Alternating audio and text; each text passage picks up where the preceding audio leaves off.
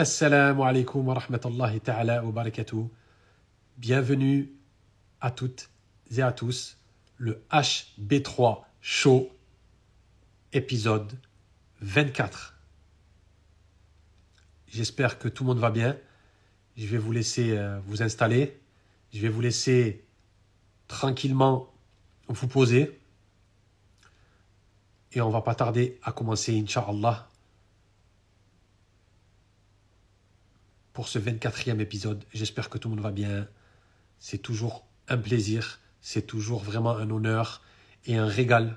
Vraiment, vraiment, c'est vraiment un régal chaque semaine d'être euh, parmi vous, de rencontrer des personnes euh, qui nous inspirent à ce, vraiment au plus haut point, qui nous motivent et qui nous donnent envie euh, d'amener la Ouma où elle n'a jamais été. Donc, on attend l'arrivée de notre invité. Assalamu alaikum. Tout va bien, j'espère que vous aussi. Salam, salam, salam, salam à tout le monde. Installez-vous, mettez-vous bien. Vous allez avoir une belle émission, Inch'Allah. On attend que notre invité euh, arrive. Pendant ce temps, comme, comme vous le savez aussi, cette émission est euh, disponible à partir de demain, Inch'Allah, en podcast sur Apple Podcast, Spotify, Google Podcast. Vous avez le lien dans ma bio. Et samedi, Inch'Allah, sur YouTube, toujours pareil dans Atec HB3. Il y a les liens dans la bio. Vous serez redirigé très facilement en suivant le lien dans la bio. Il y en a pour tout le monde, que ce soit le live, le IGTV, les podcasts, le YouTube. On essaye de viser large pour qu'un maximum de personnes puissent être inspirées justement par toutes ces personnes-là, par tous ces musulmans qui excellent dans leur domaine euh, de prédilection. Donc il y en a pour tous les goûts. On attend notre invitée. Comme j'ai dit, elle va pas tarder à arriver. Inch'Allah.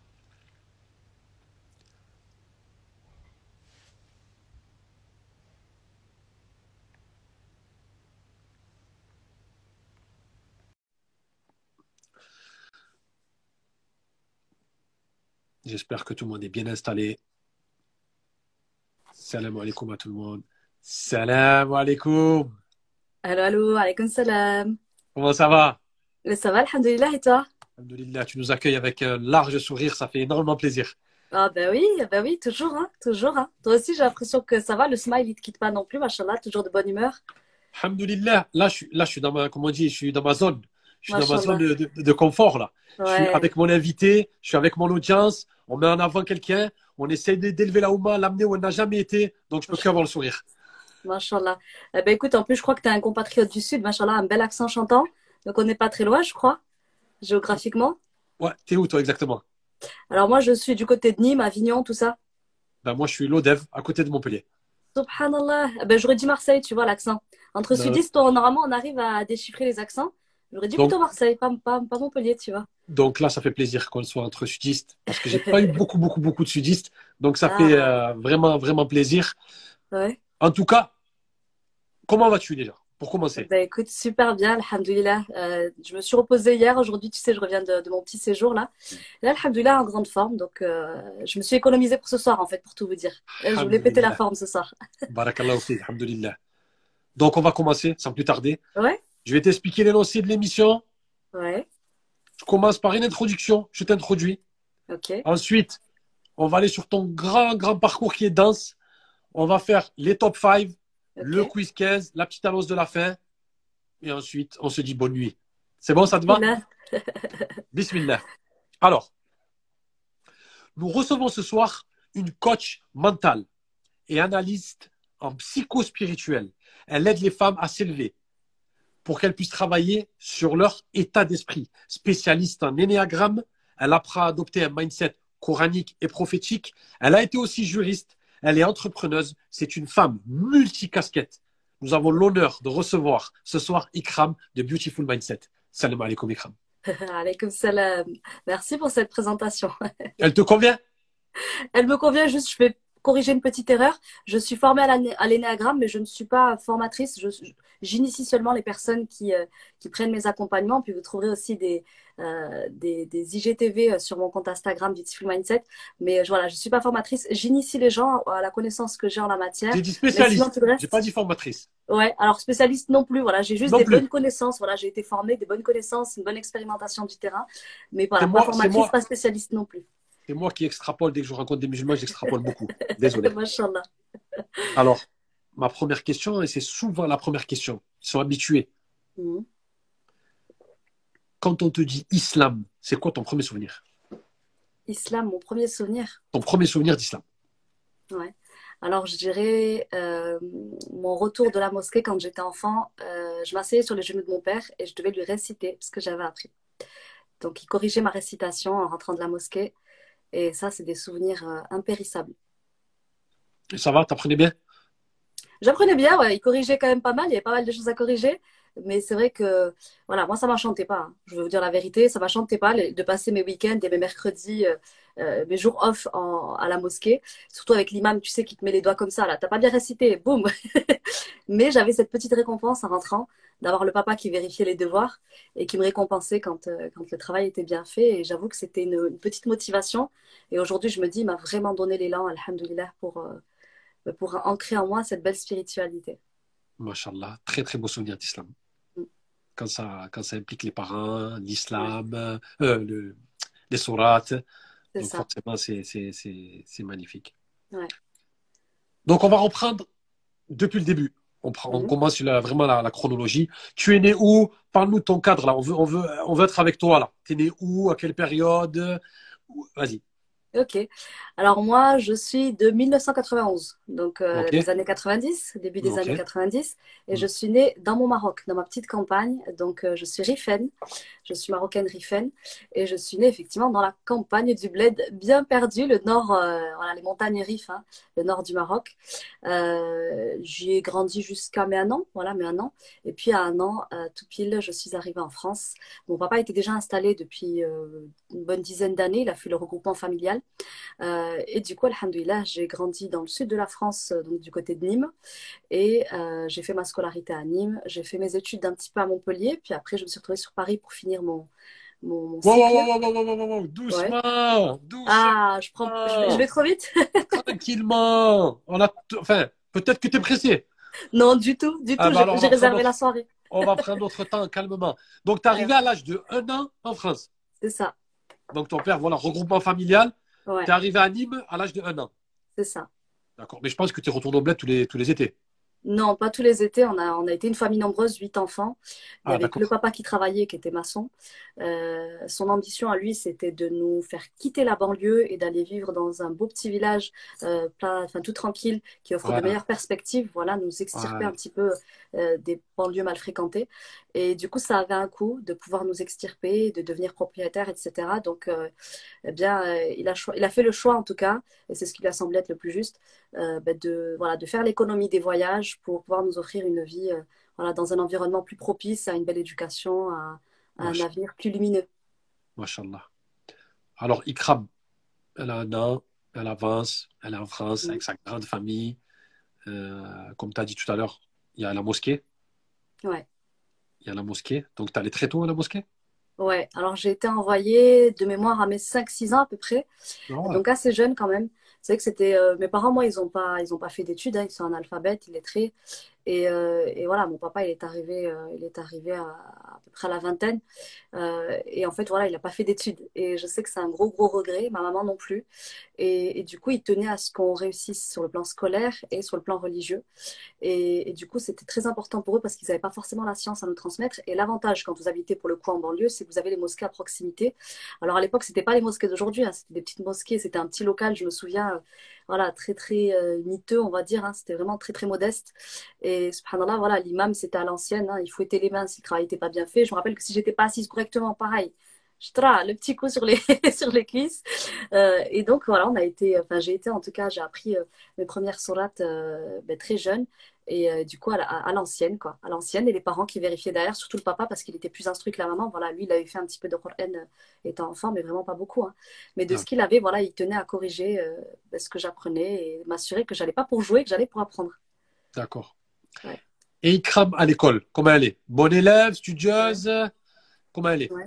Alors, à l'école, euh, moi, j'ai commencé l'école, un parcours pas vraiment lumineux puisque euh, j'ai redoublé mon CE2 mon CE1, CE1 pardon, mon CE1, je l'ai redoublé.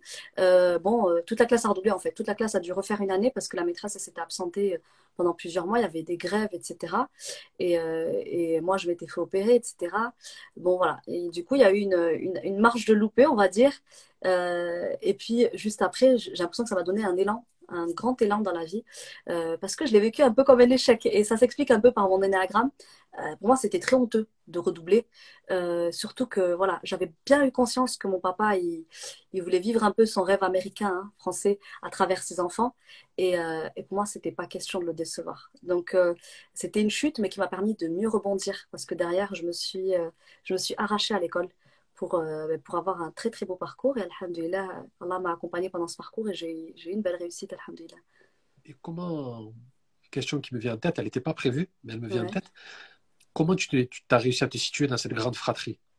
Ouais. T'étais ni la plus petite, t'étais ni la plus grande. Comment comment comment t'as Ouais, alors moi, je suis la cinquième de la fratrie. Et pendant longtemps, j'ai été la petite dernière. Donc pendant six ans, il n'y avait personne ah. derrière moi.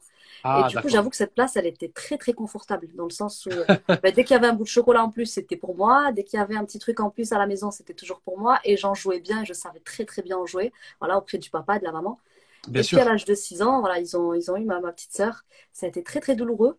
Euh, d'un autre côté, j'étais contente parce que je me disais, bon, cool, je vais pas être la petite qui se fait toujours haga par les grands. Euh, mais d'un autre côté, ça me faisait descendre un petit peu de mon petit trône que j'avais bien occupé. Donc, euh, ça a été très, très challengeant pour moi. Et subhanallah, j'ai vécu une petite période de rupture. Là. Si on rentre dans la psychologie, la psychospiritualité, j'ai très vite compris que c'était un choix de ma maman de rajouter un enfant après moi. Et je l'ai très mal accepté, je lui en ai voulu. Et du coup, ça a un peu, voilà, ça a un peu écorché notre relation qui était, qui était pour le coup assez belle, même si j'étais plus fusionnelle avec le papa. Donc voilà, donc un enfant de 6 ans, ça comprend beaucoup de choses. Les blessures de l'enfance, elles se construisent de 0 à 6 ans. Et si vous expliquez pas ces choses-là à un enfant, que c'est pas contre lui que vous faites à notre enfant, mais que effectivement, il faut lui expliquer qu'il perdra pas sa place, qu'il est toujours aimé. Et voilà, moi, ma mère, elle n'avait pas ce côté-là psychologique-là. Elle n'a pas été instruite. Et même pour celles qui ont été instruites, elles sont pas toujours au courant de toutes ces choses-là. Il faut expliquer à un enfant ouais. pourquoi il y, aura un enfant après lui. Alors, il faut le préparer à l'arrivée. Il faut le préparer surtout de 0 à 6 ans. Surtout l'enfant de 0 à 6 ans, euh, parce qu'il va se sentir en compétition, euh, parce qu'il va avoir l'impression qu'il n'était pas assez, qu'il n'était pas suffisant, euh, que, que peut-être que, voilà, que, les, que les parents se sentaient pas assez, voilà, assez bien avec lui et que du coup, il ne faisait pas l'affaire et qu'on en rajoute un autre. Et puis surtout, ça, va, ça, ça suppose de. voilà, il va y avoir un autre enfant qui va prendre beaucoup plus de place. Quand vous êtes le dernier, vous prenez de la place malgré vous. C'est-à-dire que ben, on vous met sur un piédestal. Et là, vous descendez, c'est très brusque, très brutal quand vous n'avez pas été préparé. Et, du coup, ça, je vais conscientiser ça en faisant tout ce travail sur moi, cet énorme travail sur moi ces trois dernières années. J'avais une colère contre ma mère que je ne savais pas m'expliquer. Et en fait, elle venait de la petite enfance. Et, et alhamdoulilah, je suis très, très heureuse d'avoir le doigt dessus parce qu'avoir une colère inconsciente contre sa mère, c'est quand même très, très handicapant. Vous, vous doutez bien, la baraka dans la vie, on l'a pourtant qu'on s'entend bien avec les parents. Bien et, sûr. et moi, ça avait allumé un feu que je ne savais pas éteindre, que je ne savais pas expliquer. Et subhanallah, ça venait de là. Je ne veux pas faire le, psychologue de comptoir, mais euh, euh, tu as dit elle, elle, est née quand tu avais 6 ans tu as redoublé à la CE1. CE1, on a 7 ans. Ouais. il y a peut-être rien, ouais. Machallah. Hey, tu as interrogé d'autres coachs, d'autres psychologues avant moi. Il y a peut-être peut rien. Ouais, je pense donc, bien. Euh, ouais, je pense bien. Donc voilà. Il crame avec la petite sœur. Mais tu l'aimes, ta petite sœur. Tu peux lui dire que tu l'aimes. Alors, ça a été compliqué. Hein. Franchement, je lui ai fait une impossible pendant les deux, trois premières années de sa vie parce qu'en plus, elle a eu le malheur d'être super belle, une magnifique petite blondinette qui monopolisait toute l'attention, qui avait tout ce qu'elle voulait. Bon, je l'ai très très mal vécu, donc les deux, trois premières années. En plus, les grands, ils s'amusaient bien de me, de me faire râler avec elle en me disant maintenant tout est pour elle, elle va, elle va dormir dans ton lit, elle va habiter ta chambre. Donc j'ai été en guerre avec elle pendant les deux, trois premières années contre elle et ma mère. Et puis après, euh, aujourd'hui, ben, c'est ma meilleure amie, elle est ma directrice commerciale et elle est mon bras droit le plus fidèle et, et c'est ma meilleure amie aussi. Tout s'arrange dans la vie. Ouais. Pour rentrer dans l'ordre quand on est intelligent et, qu'on sait comment, comment procéder. Alhamdulillah. Ikram, ouais. elle avance doucement, elle rentre au collège. Ouais. L'arrivée au collège, comment ça s'est passé? Alors, l'arrivée au collège, euh, donc du coup, comme je te disais, après mes 7 ans, j'ai pris ma petite revanche, donc je me suis beaucoup impliquée à l'école. Et le collège, ça a continué comme ça. Euh, délégué de classe, hein, j'avais commencé un petit engagement politique. c'est bien. Ouais, euh, je sais que mon papa était passionné de politique et moi, mon but, c'était de rendre mon papa. Et je regardais tout le temps les émissions politiques avec lui. Je regardais les débats télévisés et j'ai compris que l'engagement politique est commencé déjà à l'école par cette petite démocratie au collège, tu vois. Et donc, j'ai pris part à cette petite démocratie, délégué de classe. Euh, voilà, parmi les premiers de la classe, ça se passait très bien pour moi. Chaque année Mais ça ne plaisait pas. Non, pas chaque année, parce qu'après, j'ai arrêté. Euh, j'ai fait ça pendant 2-3 ans. Et puis après, je me suis rendu compte que, que je me mettais des gens à dos comme ça. Euh, il y a des camarades qui n'aimaient pas. Hein, voilà, surtout en banlieue, quand vous êtes délégué de classe. je me souviens qu'il y a 2-3 copains qui n'ont pas trop aimé. Ça m'a coûté quelques, quelques crépages de chignon. mais, alhamdoulilah, ça a été une très, très belle expérience. Donc voilà, dans le collège de bons souvenirs, j'ai fait une quatrième européenne qui m'a permis de, je sais pas si ça existe toujours, donc ça m'a permis d'apprendre l'anglais euh, plus plus quoi. Et c'était les bons élèves qui allaient là-bas en plus, donc ça me donnait un genre euh, que j'aimais bien. et puis la troisième, bah, c'était, il fallait réussir la troisième pour avoir un bon dossier pour le lycée. Donc voilà, donc je me suis bien impliquée au collège. Et euh, en parallèle de l'école, ouais. toutes ces années collège, est-ce qu'il y a l'islam fort en toi ou pas encore? Pas encore super fort en toi? Ouais. Alors du coup, euh, au collège, ce qui s'est passé, c'est que j'ai déménagé à partir de la 5, 4e, ouais, fin, début de 4e. Euh, et du coup, je suis allée dans un... Donc mon, papa a réussi à nous sortir justement de la banlieue. Il a, il a acheté une maison en, province. Et, euh, et, du coup, euh, j'ai atterri dans une école un petit peu bourgeois, donc un collège un petit peu bourgeois. Très très peu de musulmans très très peu de musulmans, alors que effectivement pendant mon enfance, ben, j'allais à pied à la mosquée avec mes, petits camarades. Voilà, on était entre musulmans, entre arabes, et ça se passait très bien. Mais c'est vrai que là, du coup, ben, il fallait aller en bus à la mosquée, donc l'accès n'était pas aussi facilité. Ma mère, elle voulait pas forcément me laisser prendre le bus, et je me retrouve dans un collège où euh, ben, il n'y a pas forcément de musulmans. Et euh, j'avoue que c'était quelque chose que je mettais pas forcément en avant, euh, et ça m'a fait du bien de me retrouver dans un endroit aussi où il y avait ben, des gens, voilà plus, euh, comment dire, plus éduqué, plus ouvert à la culture, euh, plus déterminé à réussir dans la vie. J'avoue que ça m'a fait beaucoup de bien. Et du coup, j'ai renié un petit peu cette part-là. Je ne l'ai pas renié, mais on va dire que j'ai laissé un peu de côté. Ce n'était pas forcément ma priorité. Euh, surtout que le niveau, ça c'est quelque chose que j'ai constaté. Je suis passée d'un niveau de collège où j'étais parmi les premiers et ça se passait super bien pour moi. Et j'arrive dans un collège où le niveau, c'est pas le même, clairement. Le niveau des ZEP et le niveau des, des, collèges en province, c'est pas tout à fait les mêmes. Et, et, donc, il a fallu quand même que je rattrape le retard parce que je me suis rendu compte qu'on était bien à la ramasse, nous, en banlieue. Et, euh, et du coup, alhamdoulilah, voilà, j'ai déployé des efforts, je me suis fait des amis. Et, euh, et donc, euh, c'est revenu vers le lycée. Tu vois, le lycée, j'arrive dans un collège de ville, lycée de ville, où on croise les personnes de banlieue, les personnes de province. Et alhamdoulilah, là-bas, je renoue un petit peu avec la communauté. Et la prière, elle revient. Donc la prière, elle revient à partir de ce moment-là, la seconde. et c'est là que je l'ai plus jamais arrêtée d'ailleurs. Donc alhamdoulilah, ça a été très très bénéfique pour moi l'entrée au lycée avec avec des camarades musulmans qui mohim. Il y avait quoi, il y avait quoi exactement pour que, pour, que ce, pour que le din revienne comme ça Il y avait quoi exactement dans cette période lycée? Qu'est-ce qui s'est passé exactement? Alors j'ai rencontré une amie qui était particulièrement pieuse. Euh, elle était très très assidue dans sa salade. Et, euh, et je sais pas, euh, je dis souvent d'ailleurs, euh, j'ai souvent cette formule de dire aux gens soyez un dhikr pour les autres. C'est-à-dire quand, quand on vous voit, soyez un souvenir de Dieu. Et elle, elle m'inspirait ça. Voilà, C'était une personne qui, dans son attitude, son comportement, son gestuel, son non-verbal, eh bien, elle m'inspirait le, le. Euh, et, je me suis tout de suite prise d'affection pour elle et elle était rifia comme moi. On avait des, choses en commun, Mohim. Et, euh, et voilà, c'était naturel pour moi de, bah, avec elle de parler religion. Et, du coup, là, ça m'a donné l'élan pour être euh, régulière. Parce qu'au collège, je priais, mais j'étais irrégulière. voilà, c'était voilà, la prière, je l'avais commencé quand j'allais à la mosquée toute jeune. mais voilà, je sentais que je le faisais plus pour les parents jusqu'à 8 ans. Après, j'ai laissé, j'ai repris au collège. Et là, au lycée, avec cette copine-là, j'ai pu être ferme. Donc, l'importance des fréquentations, on ne le dira jamais assez, très très important. Exactement, très très très important les personnes qu'on fréquente. Et euh, tu as porté le voile dans la foulée ou un peu plus tard? Oh non, non, non, le voile c'est venu bien après. Euh, je l'ai porté à l'âge de 24 ans. ah bon, on, en parlera, on, en parlera, on en parlera par la suite. je pensais que c'était dans la foulée, c'est pour ça. Non, du tout, non. Alors, comme on a dit, euh, Ikram, dans ses années lycée, elle obtient le bac. Ouais. Un bac quoi? Bac ES. Bac ES. Mm. Donc il y a le dilemme de je vais à la fac, je vais pas à la fac, c'est ça? Alors euh, non, moi comme je te disais, je nourrissais de grandes, grandes ambitions. C'est vrai que que dès lors que je me suis mise à travailler très fort et que ça payait, euh, je nourrissais de grandes ambitions. Les profs ont vu mon potentiel, enfin en tout cas pour certains. Je me rappelle notamment d'un prof de maths qui me disait Ikram, euh, toi t'es pas faite pour la fac, t'es faite pour les écoles préparatoires, les grandes écoles préparatoires.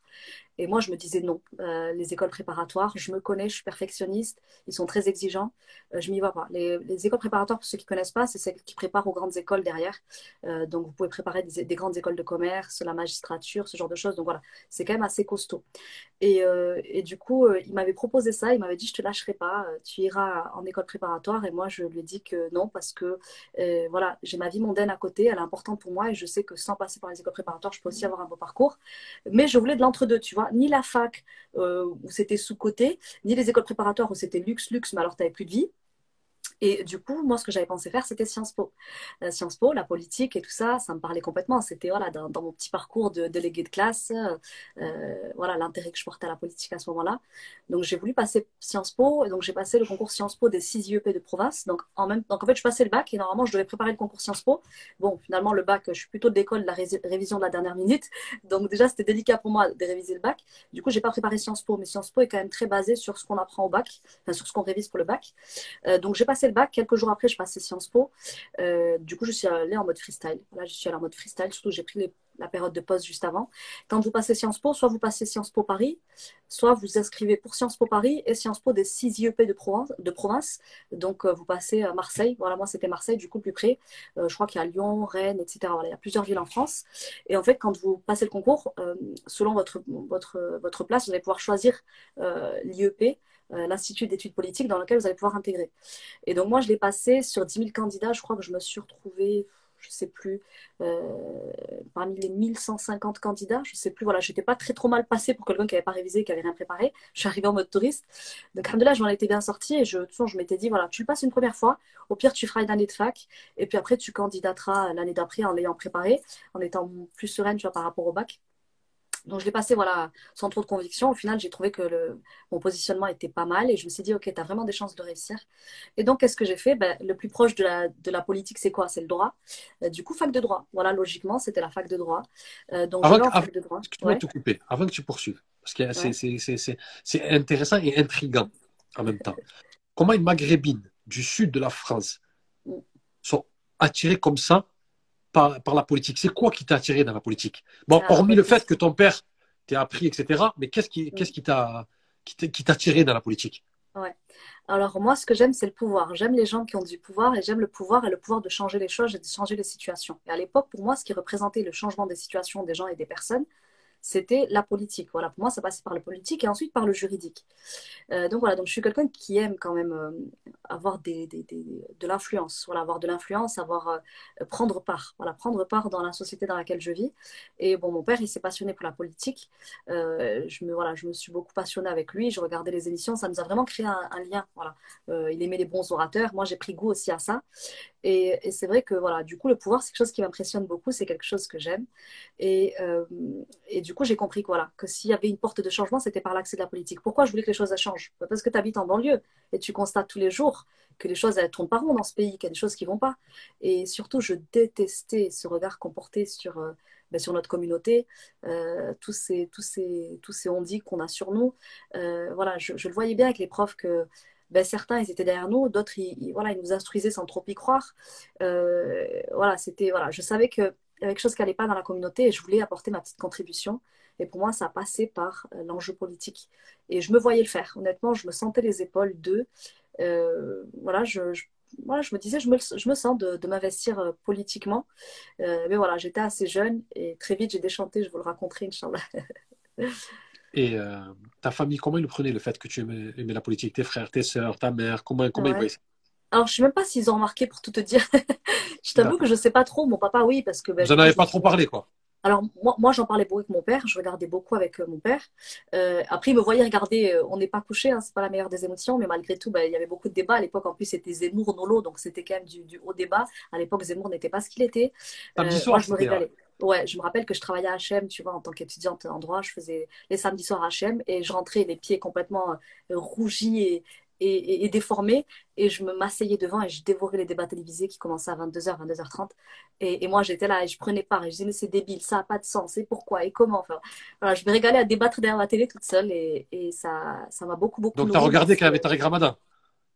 Les Tariq Ramadan, pas énormément, tu vois, on m'a fait lire ses livres, on m'a offert certains Non, non, non, non, je parle de l'émission, quand Tariq ah. Ramadan est passé. Ah, alors ça, non, ça, ça me parle pas, subhanallah. Alors, il y en a certains que j'ai pu louper, hein. Ouais. Tu regarderas euh, sur YouTube. Ramadan, moi, j'étais pas. Face à, euh, face à Bolo et Zemmour, justement, mais tu regarderas sur YouTube. Ouais, à l'occasion, ouais, pourquoi pas. Après, voilà, moi, j'ai des penchants et voilà, j'ai pas forcément eu un gros penchant pour le personnage, même à l'époque, sans qu'il y ait de scandale autour de lui. Et voilà, j'ai toujours trouvé bon orateur, j'ai apprécié lire Non, mais c'est parce que quand tu as dit euh, l'émission de Ruquier, ça m'a fait penser à quand tu Ouais, j'ai vu passer ça, qu'il y avait eu effectivement un débat. Mais oui, celui-là, subhanallah, j'y étais pas. J'étais pas devant ma télé ce soir-là. Dès que tu m'as dit ça, j'ai pensé à ça, c'est pour ça. Et euh, tu t'es dirigé vers le droit. Ouais. Comment s'est passé cette, euh, ben, je me suis dit le droit, ça va être un tremplin en fait. Vu que j'ai pas eu Sciences Po, euh, allez, je vais me faire une petite année sabbatique en droit.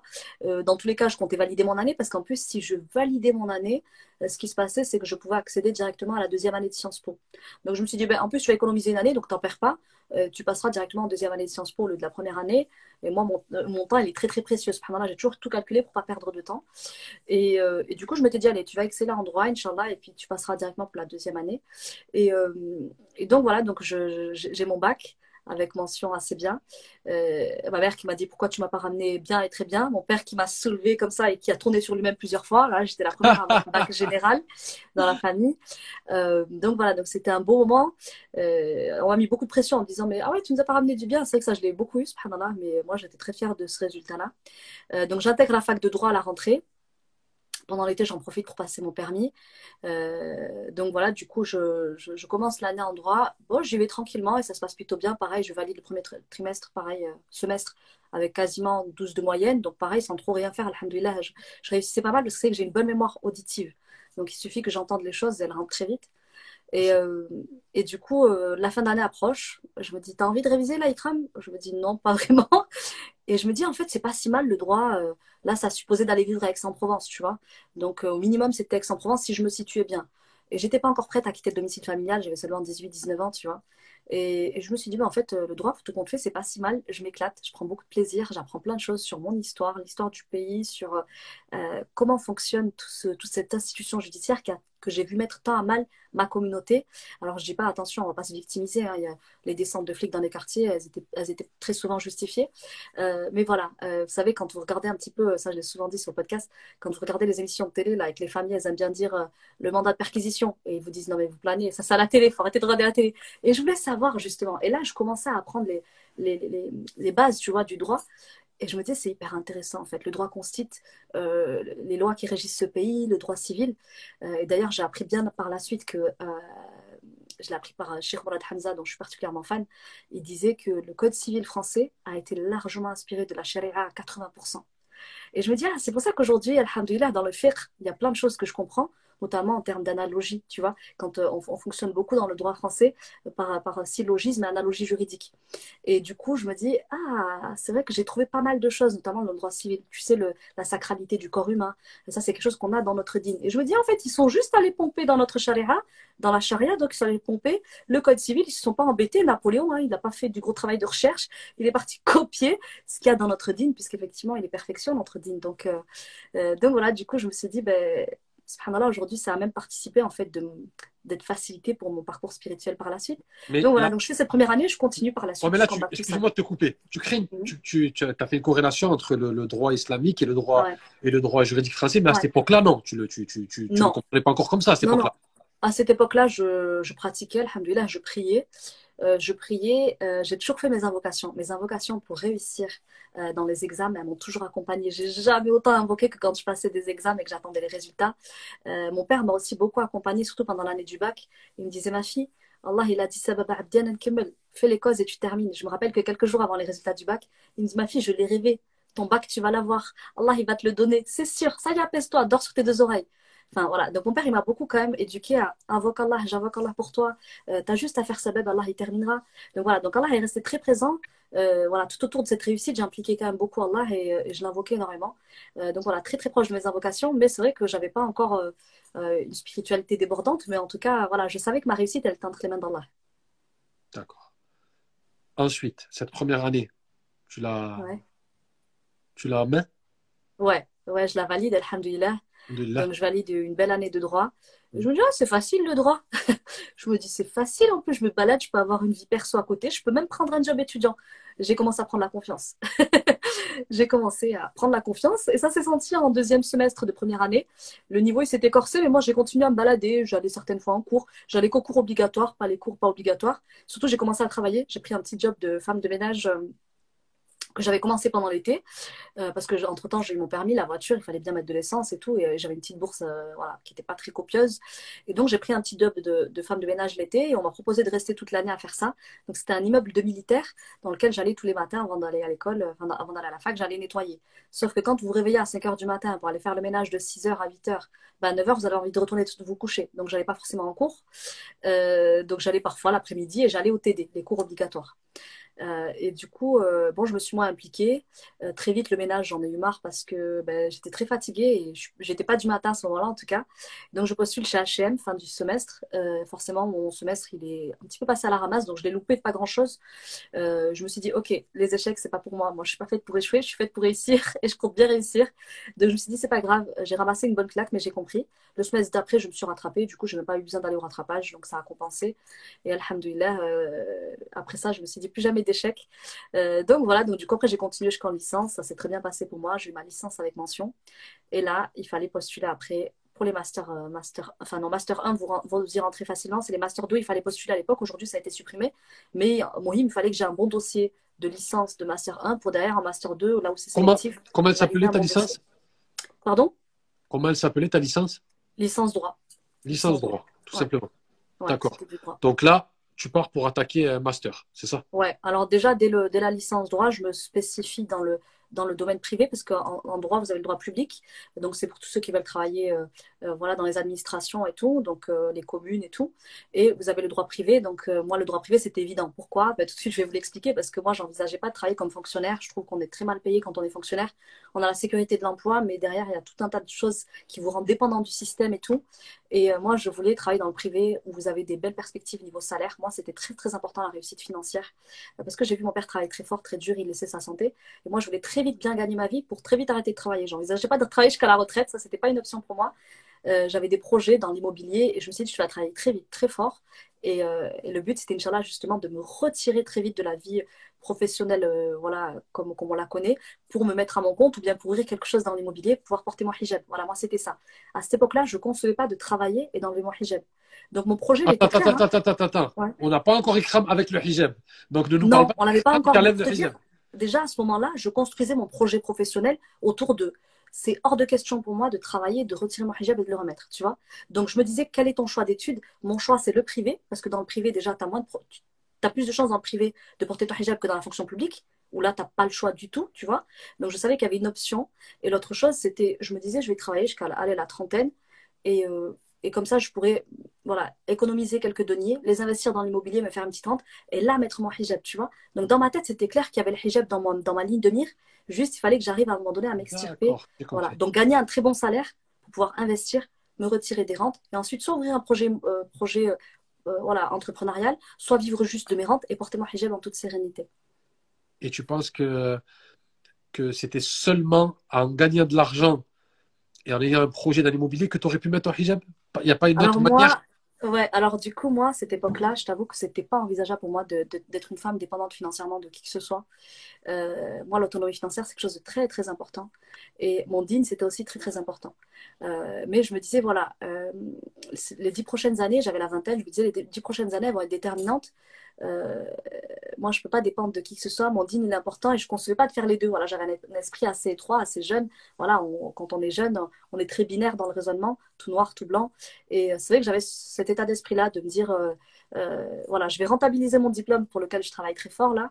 je vais essayer de me gagner un salaire le plus confortable possible pouvoir épargner un maximum parce que pour moi, Riba, c'était déjà pas possible à cet âge-là, tu vois. Et, et, je me disais, voilà, tu vas économiser au max et, et le plus tôt possible, dès que tu as les moyens, tu investis dans, dans, quelque chose qui te ramènera des petites rentes. Quoi. Donc, j'envisageais pas les choses autrement à cette époque-là. Mais tu dis quelque chose de très pertinent et de très intéressant que j'aimerais soulever. C'est-à-dire que tu dis que quand le salaire il est bas, quand il n'y a pas d'émancipation financière, dans, ce pays, on nous facilite les ports du haram. Par contre, quand on a des assises financières assez costauds, on peut prendre la décision de réaliser sa vie. C'est ça. Ma liberté, pour moi, elle passait par là. Ouais. Pour moi, ma liberté, elle magnifique, passait par là. Eh ben, c'est une, une, noble raison. Tu n'as pas dit euh, je veux de l'argent pour avoir une Ferrari, pour m'acheter du Gucci. Tu as dit pour que je puisse adorer Dieu plus facilement, c'est-à-dire euh, pas de riba, c'est-à-dire mettre mon voile. ça te rapproche plus de Dieu le fait d'avoir de l'argent, machallah. Donc c'est inspirant et motivant pour toutes les personnes qui écoutent et même pour moi. C'est ça, ça résonne vraiment, vraiment en moi. Alors, ce master, on l'a ou on l'a pas? Ouais, alors d'abord, je, je, valide ma licence, je vais à Montpellier, donc c'est là que je vais à Montpellier, du côté de chez toi, là-bas, et je passe mon Master 1, droit des affaires et de l'entreprise. Et là, clairement, on est dans, dans la cour de récré, c'est-à-dire comment c'était ça que je voulais. Ce que je voulais, c'est je trouvais ça hyper inspirant à la télé. Pendant des années, c'était le droit pénal qui me passionnait, parce que ben, forcément, habitant dans une, dans, dans une banlieue, les descentes de flics, les perquisitions, euh, tu te dis, j'aimerais bien comprendre derrière, tout ce qui se passe derrière ce système judiciaire. Mais au final, en grandissant, le pénal, euh, c'est pas forcément ce qui me passionnait. Ce qui me passionnait, c'était le droit des affaires. Voilà, money, business, euh, comment ça fonctionne, les négociations de contrats. Et voilà, j'avais ce côté un petit peu requin en moi. Et, et moi, je savais que c'était dans le droit de l'entreprise que j'allais être bonne. Donc, je vais dans ce Master 1. On m'avait dit qu'il était costaud. Mais pareil, euh, voilà, j'habite à Montpellier à ce moment-là. J'habite toute seule pour la première fois. Euh, voilà, il y a pas mal de stress, de frais, des allers-retours à la famille et tout pareil, je ne m'implique pas des masses parce que je m'en sortais toujours plus ou moins. Et puis même quand c'était borderline, alhamdoulilah, j'arrivais toujours à, raccorder les wagons. Et donc, premier semestre, j'ai pris les choses à la légère, bam, pareil, je me ramasse un carton. Je me dis, OK. je me dis, bon, là, le level, il est beaucoup plus haut. Tu vois, c'est comme quand j'ai changé de collège, tu vois, tu passes du banlieue, tu passes de la, banlieue à, à, à, à la province, c'était pas le même niveau. Là, c'était pareil. Tu passes de l'université de Nîmes à l'université de Montpellier, c'est pas le même level, tu vois. Le, Montpellier, en plus, ils aimaient bien ça, parce que l'université de Nîmes s'était émancipée de l'université de Montpellier. Il y avait une petite guerre entre eux, et ils disaient qu'on avait un sous-niveau, nous. Et effectivement, bon, eh, ils étaient, ils étaient mieux préparés pour nous, que nous, par rapport au, voilà, au niveau que nous, avec lequel on venait. Ils avaient de meilleurs enseignants, on va dire. Bon, j'arrive là-bas, je vois que le niveau il est costaud. Je me dis, OK, semestre 2, je me rattrape, pareil j'arrive à raccorder les wagons, je valide mon semestre, mais je me dis, oui, ça va me coûter ma place peut-être en Master 2. Master 2, je me dis, bon, euh, je sais que je me débrouille très très bien en entretien, peut-être que ça fera l'affaire, mais encore faut-il qu'on me rencontre. Donc je vais en Master 2, je candidate. J'ai pas beaucoup de, de, Master 2 qui m'appellent parce que ben, forcément je m'étais mangé deux cartons et clairement ça fait mal. Euh, mais je me dis bon, euh, voilà, il faut juste qu'on me rencontre, il suffit d'une rencontre et c'est la bonne. Tu vois. Et dans le monde pro, c'est aussi comme ça que ça fonctionnait pour moi il fallait juste qu'on me rencontre. Dès que dès qu'on me rencontrait, j'arrivais toujours à, bien me vendre, à bien bricoler, et alhamdoulilah, ça passait, tu vois. Donc là, je passe un entretien à Dijon. J'y croyais très très fort parce que c'était l'émancipation financière. Le projet à Dijon, c'était de euh, d'être en alternance, master 2 en alternance dans le droit des affaires. Euh, et, je me dis, bon, bah, Dijon, déjà, ça me plaisait, l'idée de partir un petit peu plus loin, d'aller découvrir une autre région. Et puis d'être en alternance surtout, parce que la, bourse d'études, ça va 5 minutes. Hein. On est très très vite asphyxié financièrement quand on est étudiant avec un loyer, une petite bourse d'études. Franchement, il n'y a pas de quoi faire des miracles avec. Donc j'y tenais beaucoup. Et, euh, et, je ne sais pas ce qui s'est passé. Moi, je l'ai très bien senti l'entretien, mais subhanallah, ça ne l'a pas fait. Et surtout, je n'avais pas d'employeur. Et je sais qu'il y en a certains qui venaient candidater, ils avaient l'employeur. Tu vois, ils avaient l'employeur pour l'alternance. Moi, je n'avais pas. Alors, alors je ne sais pas si c'est ça qui a joué ou pas. Mais la même journée, j'avais passé l'entretien à Dijon et euh, je passais aussi à Montpellier. Donc, j'arrive à Montpellier à la dernière minute. Tout le monde était passé avant moi. Forcément, j'ai passé la, je suis passée la dernière parce que j'avais un entretien à Dijon plus tôt dans la journée. Donc, je fais Dijon-Montpellier ce jour-là. Et le soir, j'allais travailler à l'usine pendant l'été. Parce que c'était pendant l'été qu'on passait les. Sinon, c'est pas cool. Hein. Donc, le soir, j'allais travailler à l'usine pour faire les 3-8. Et donc, je me suis dit, mince, c'est quoi cette vie? Donc, j'avais dormi à Lyon chez ma cousine, Dijon, Montpellier pour passer l'entretien. Et après, hop, retour à Nîmes pour aller travailler à l'usine euh, vite en balle. donc, voilà, c'était une, une, usine qui fabriquait de l'emballage, tu vois. Euh, et donc j'arrive à mon entretien essorée, fatiguée. J'avais travaillé deux jours avant, j'avais posé une journée de boulot, euh, j'avais pas envie de la poser, en plus ça me faisait perdre de l'argent. Je passe l'entretien à Montpellier, ça se passe bien, mais clairement j'ai vu que voilà, j'arrive trop tard. Quoi. Ils, ont, ils ont fait passer les meilleurs candidats, et moi j'arrive en fin de course, euh, ça y est, ils avaient déjà validé. Quoi. Forcément, je me retrouve sur liste d'attente. Donc un qui me refuse, l'autre sur liste d'attente, et puis les autres tous sur liste d'attente. On arrive le mois de septembre, et rien. Pas de nouvelles, liste d'attente partout. Je me dis, ok, là c'est la plus grosse claque de ma vie, la plus grosse déception de ma vie. Et je me dis, mince, je fais quoi là? Et je me suis dit, je suis obligée d'aller travailler, j'ai pas de perspective là, Master 2, si vous n'êtes pas sélectionné, vous n'avez rien. quoi. Donc je me suis dit, ok, j'ai un Master 1, c'est dommage parce qu'au niveau universitaire, je sais pas si c'est toujours comme ça, mais il faut valider une licence 3 Ensuite, euh, Master 1 tout seul, ça vaut rien. C'est-à-dire que soit vous êtes un Master 3, enfin, soit vous êtes un Bac plus 3, soit vous êtes un Bac plus 5. Bac plus 4, ils ne le reconnaissent pas, au niveau rémunération surtout. Et euh, du coup, je me suis dit, OK, donc je suis un Bac plus 4 qui s'est arraché pour finalement être un Bac plus 3. OK, donc ça ne faisait pas trop plaisir.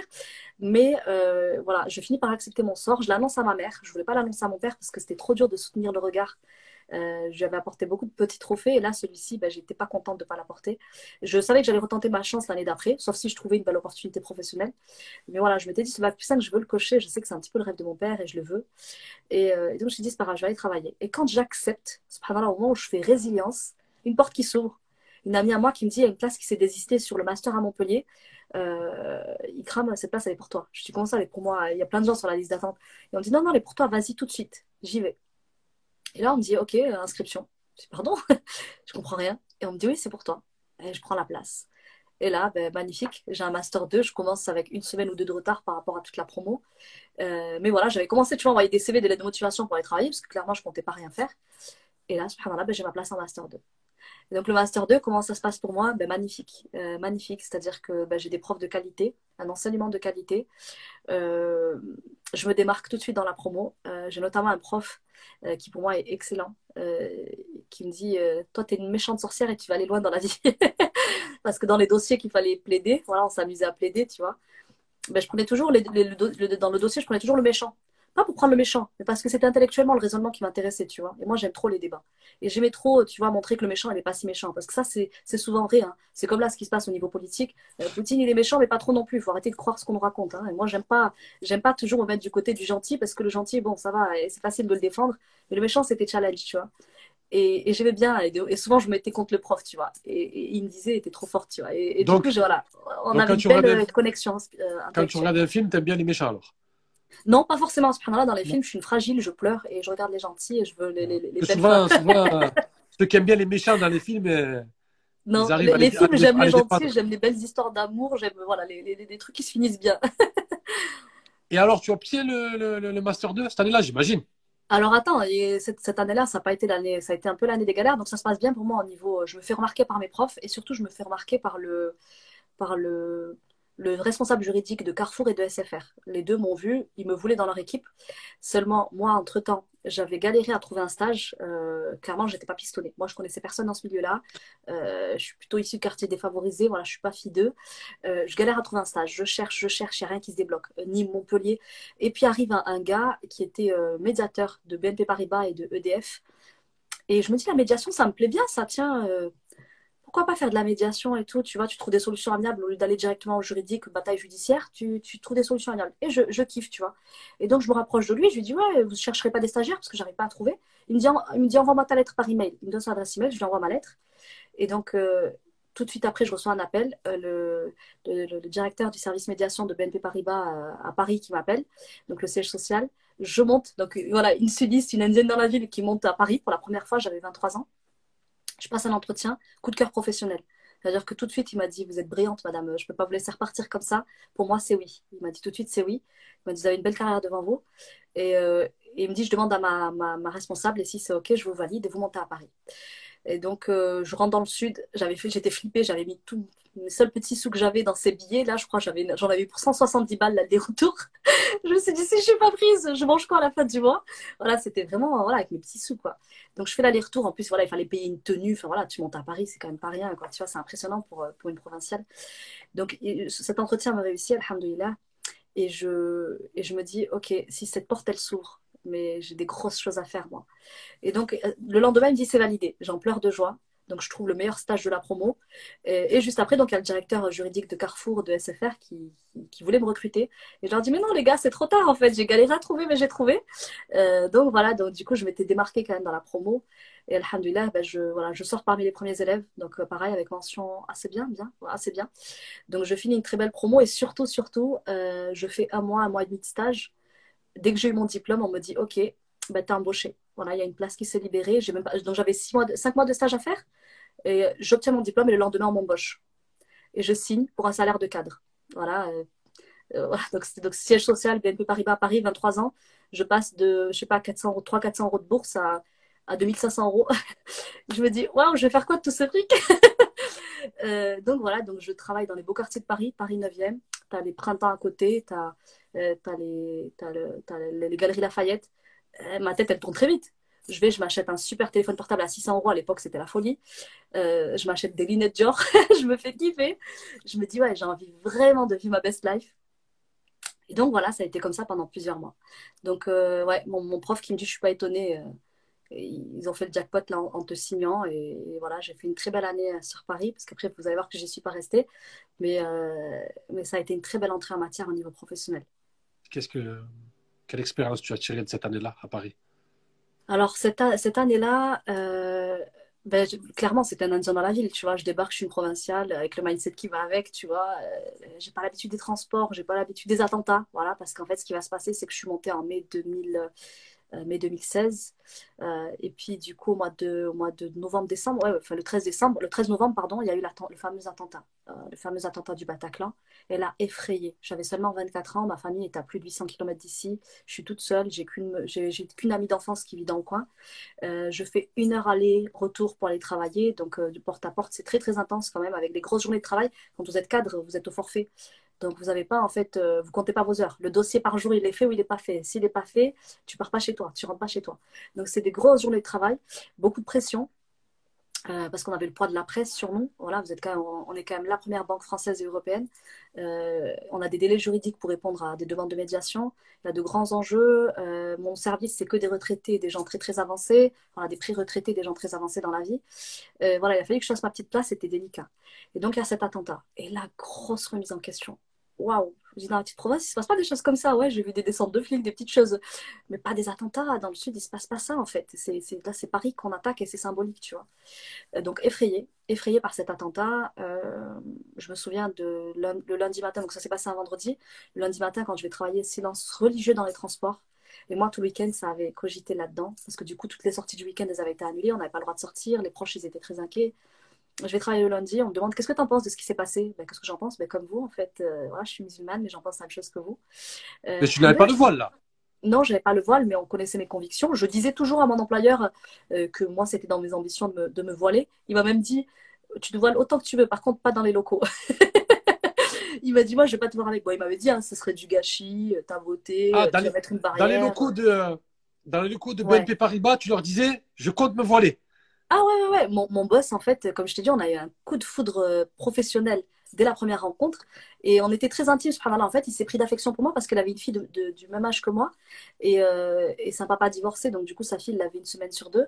Et, euh, et du coup, il m'a prise vraiment sous son aile comme sa fille. Et moi, j'avais mon papa qui était loin, il savait que j'étais fusionnée avec mon papa. Donc, il m'a servi à la fois de papa et d'employeur, tu vois.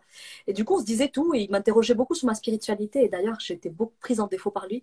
Il me disait, OK, si Dieu existe, pourquoi toutes ces injustices sur Terre? Pourquoi il y a des gens qui meurent de faim? Pourquoi il y a des guerres? Tu vois, il essaie de poser des questions. Et subhanallah, je ne savais pas répondre à ça. Tu vois, je savais pas du tout répondre à ça. Et je lui disais, écoute, je n'ai pas le niveau aujourd'hui pour te répondre, mais je sais qu'il y a quelque chose derrière, tu vois. Et il me parlait du hijab. Le hijab, un jour, tu le mettras? Ben, Bien sûr que je vais le mettre un jour. Et il me dit, ici? Je lui dis, ben non, je ne sais pas encore, tu vois. Mais moi, je savais très bien que depuis les attentats, ça cheminait dans ma tête. Il m'a dit, ok, moi, je te dis, tu passes pas la porte d'ici avec ce voile. J'ai dit, ok, si tu veux, mais à l'extérieur, tu m'empêcheras pas, tu vois. Donc voilà, donc en fait, après cet attentat du Bataclan, clairement, il y a eu le déclic du hijab je, euh, je me dis, ok, la vie, elle peut s'arrêter à tout moment. Euh, le lendemain, j'avais prévu d'aller me balader dans cette zone-là avec une amie. Donc, j'aurais pu y être. Voilà, un jour près, j'étais pas loin des, des lieux.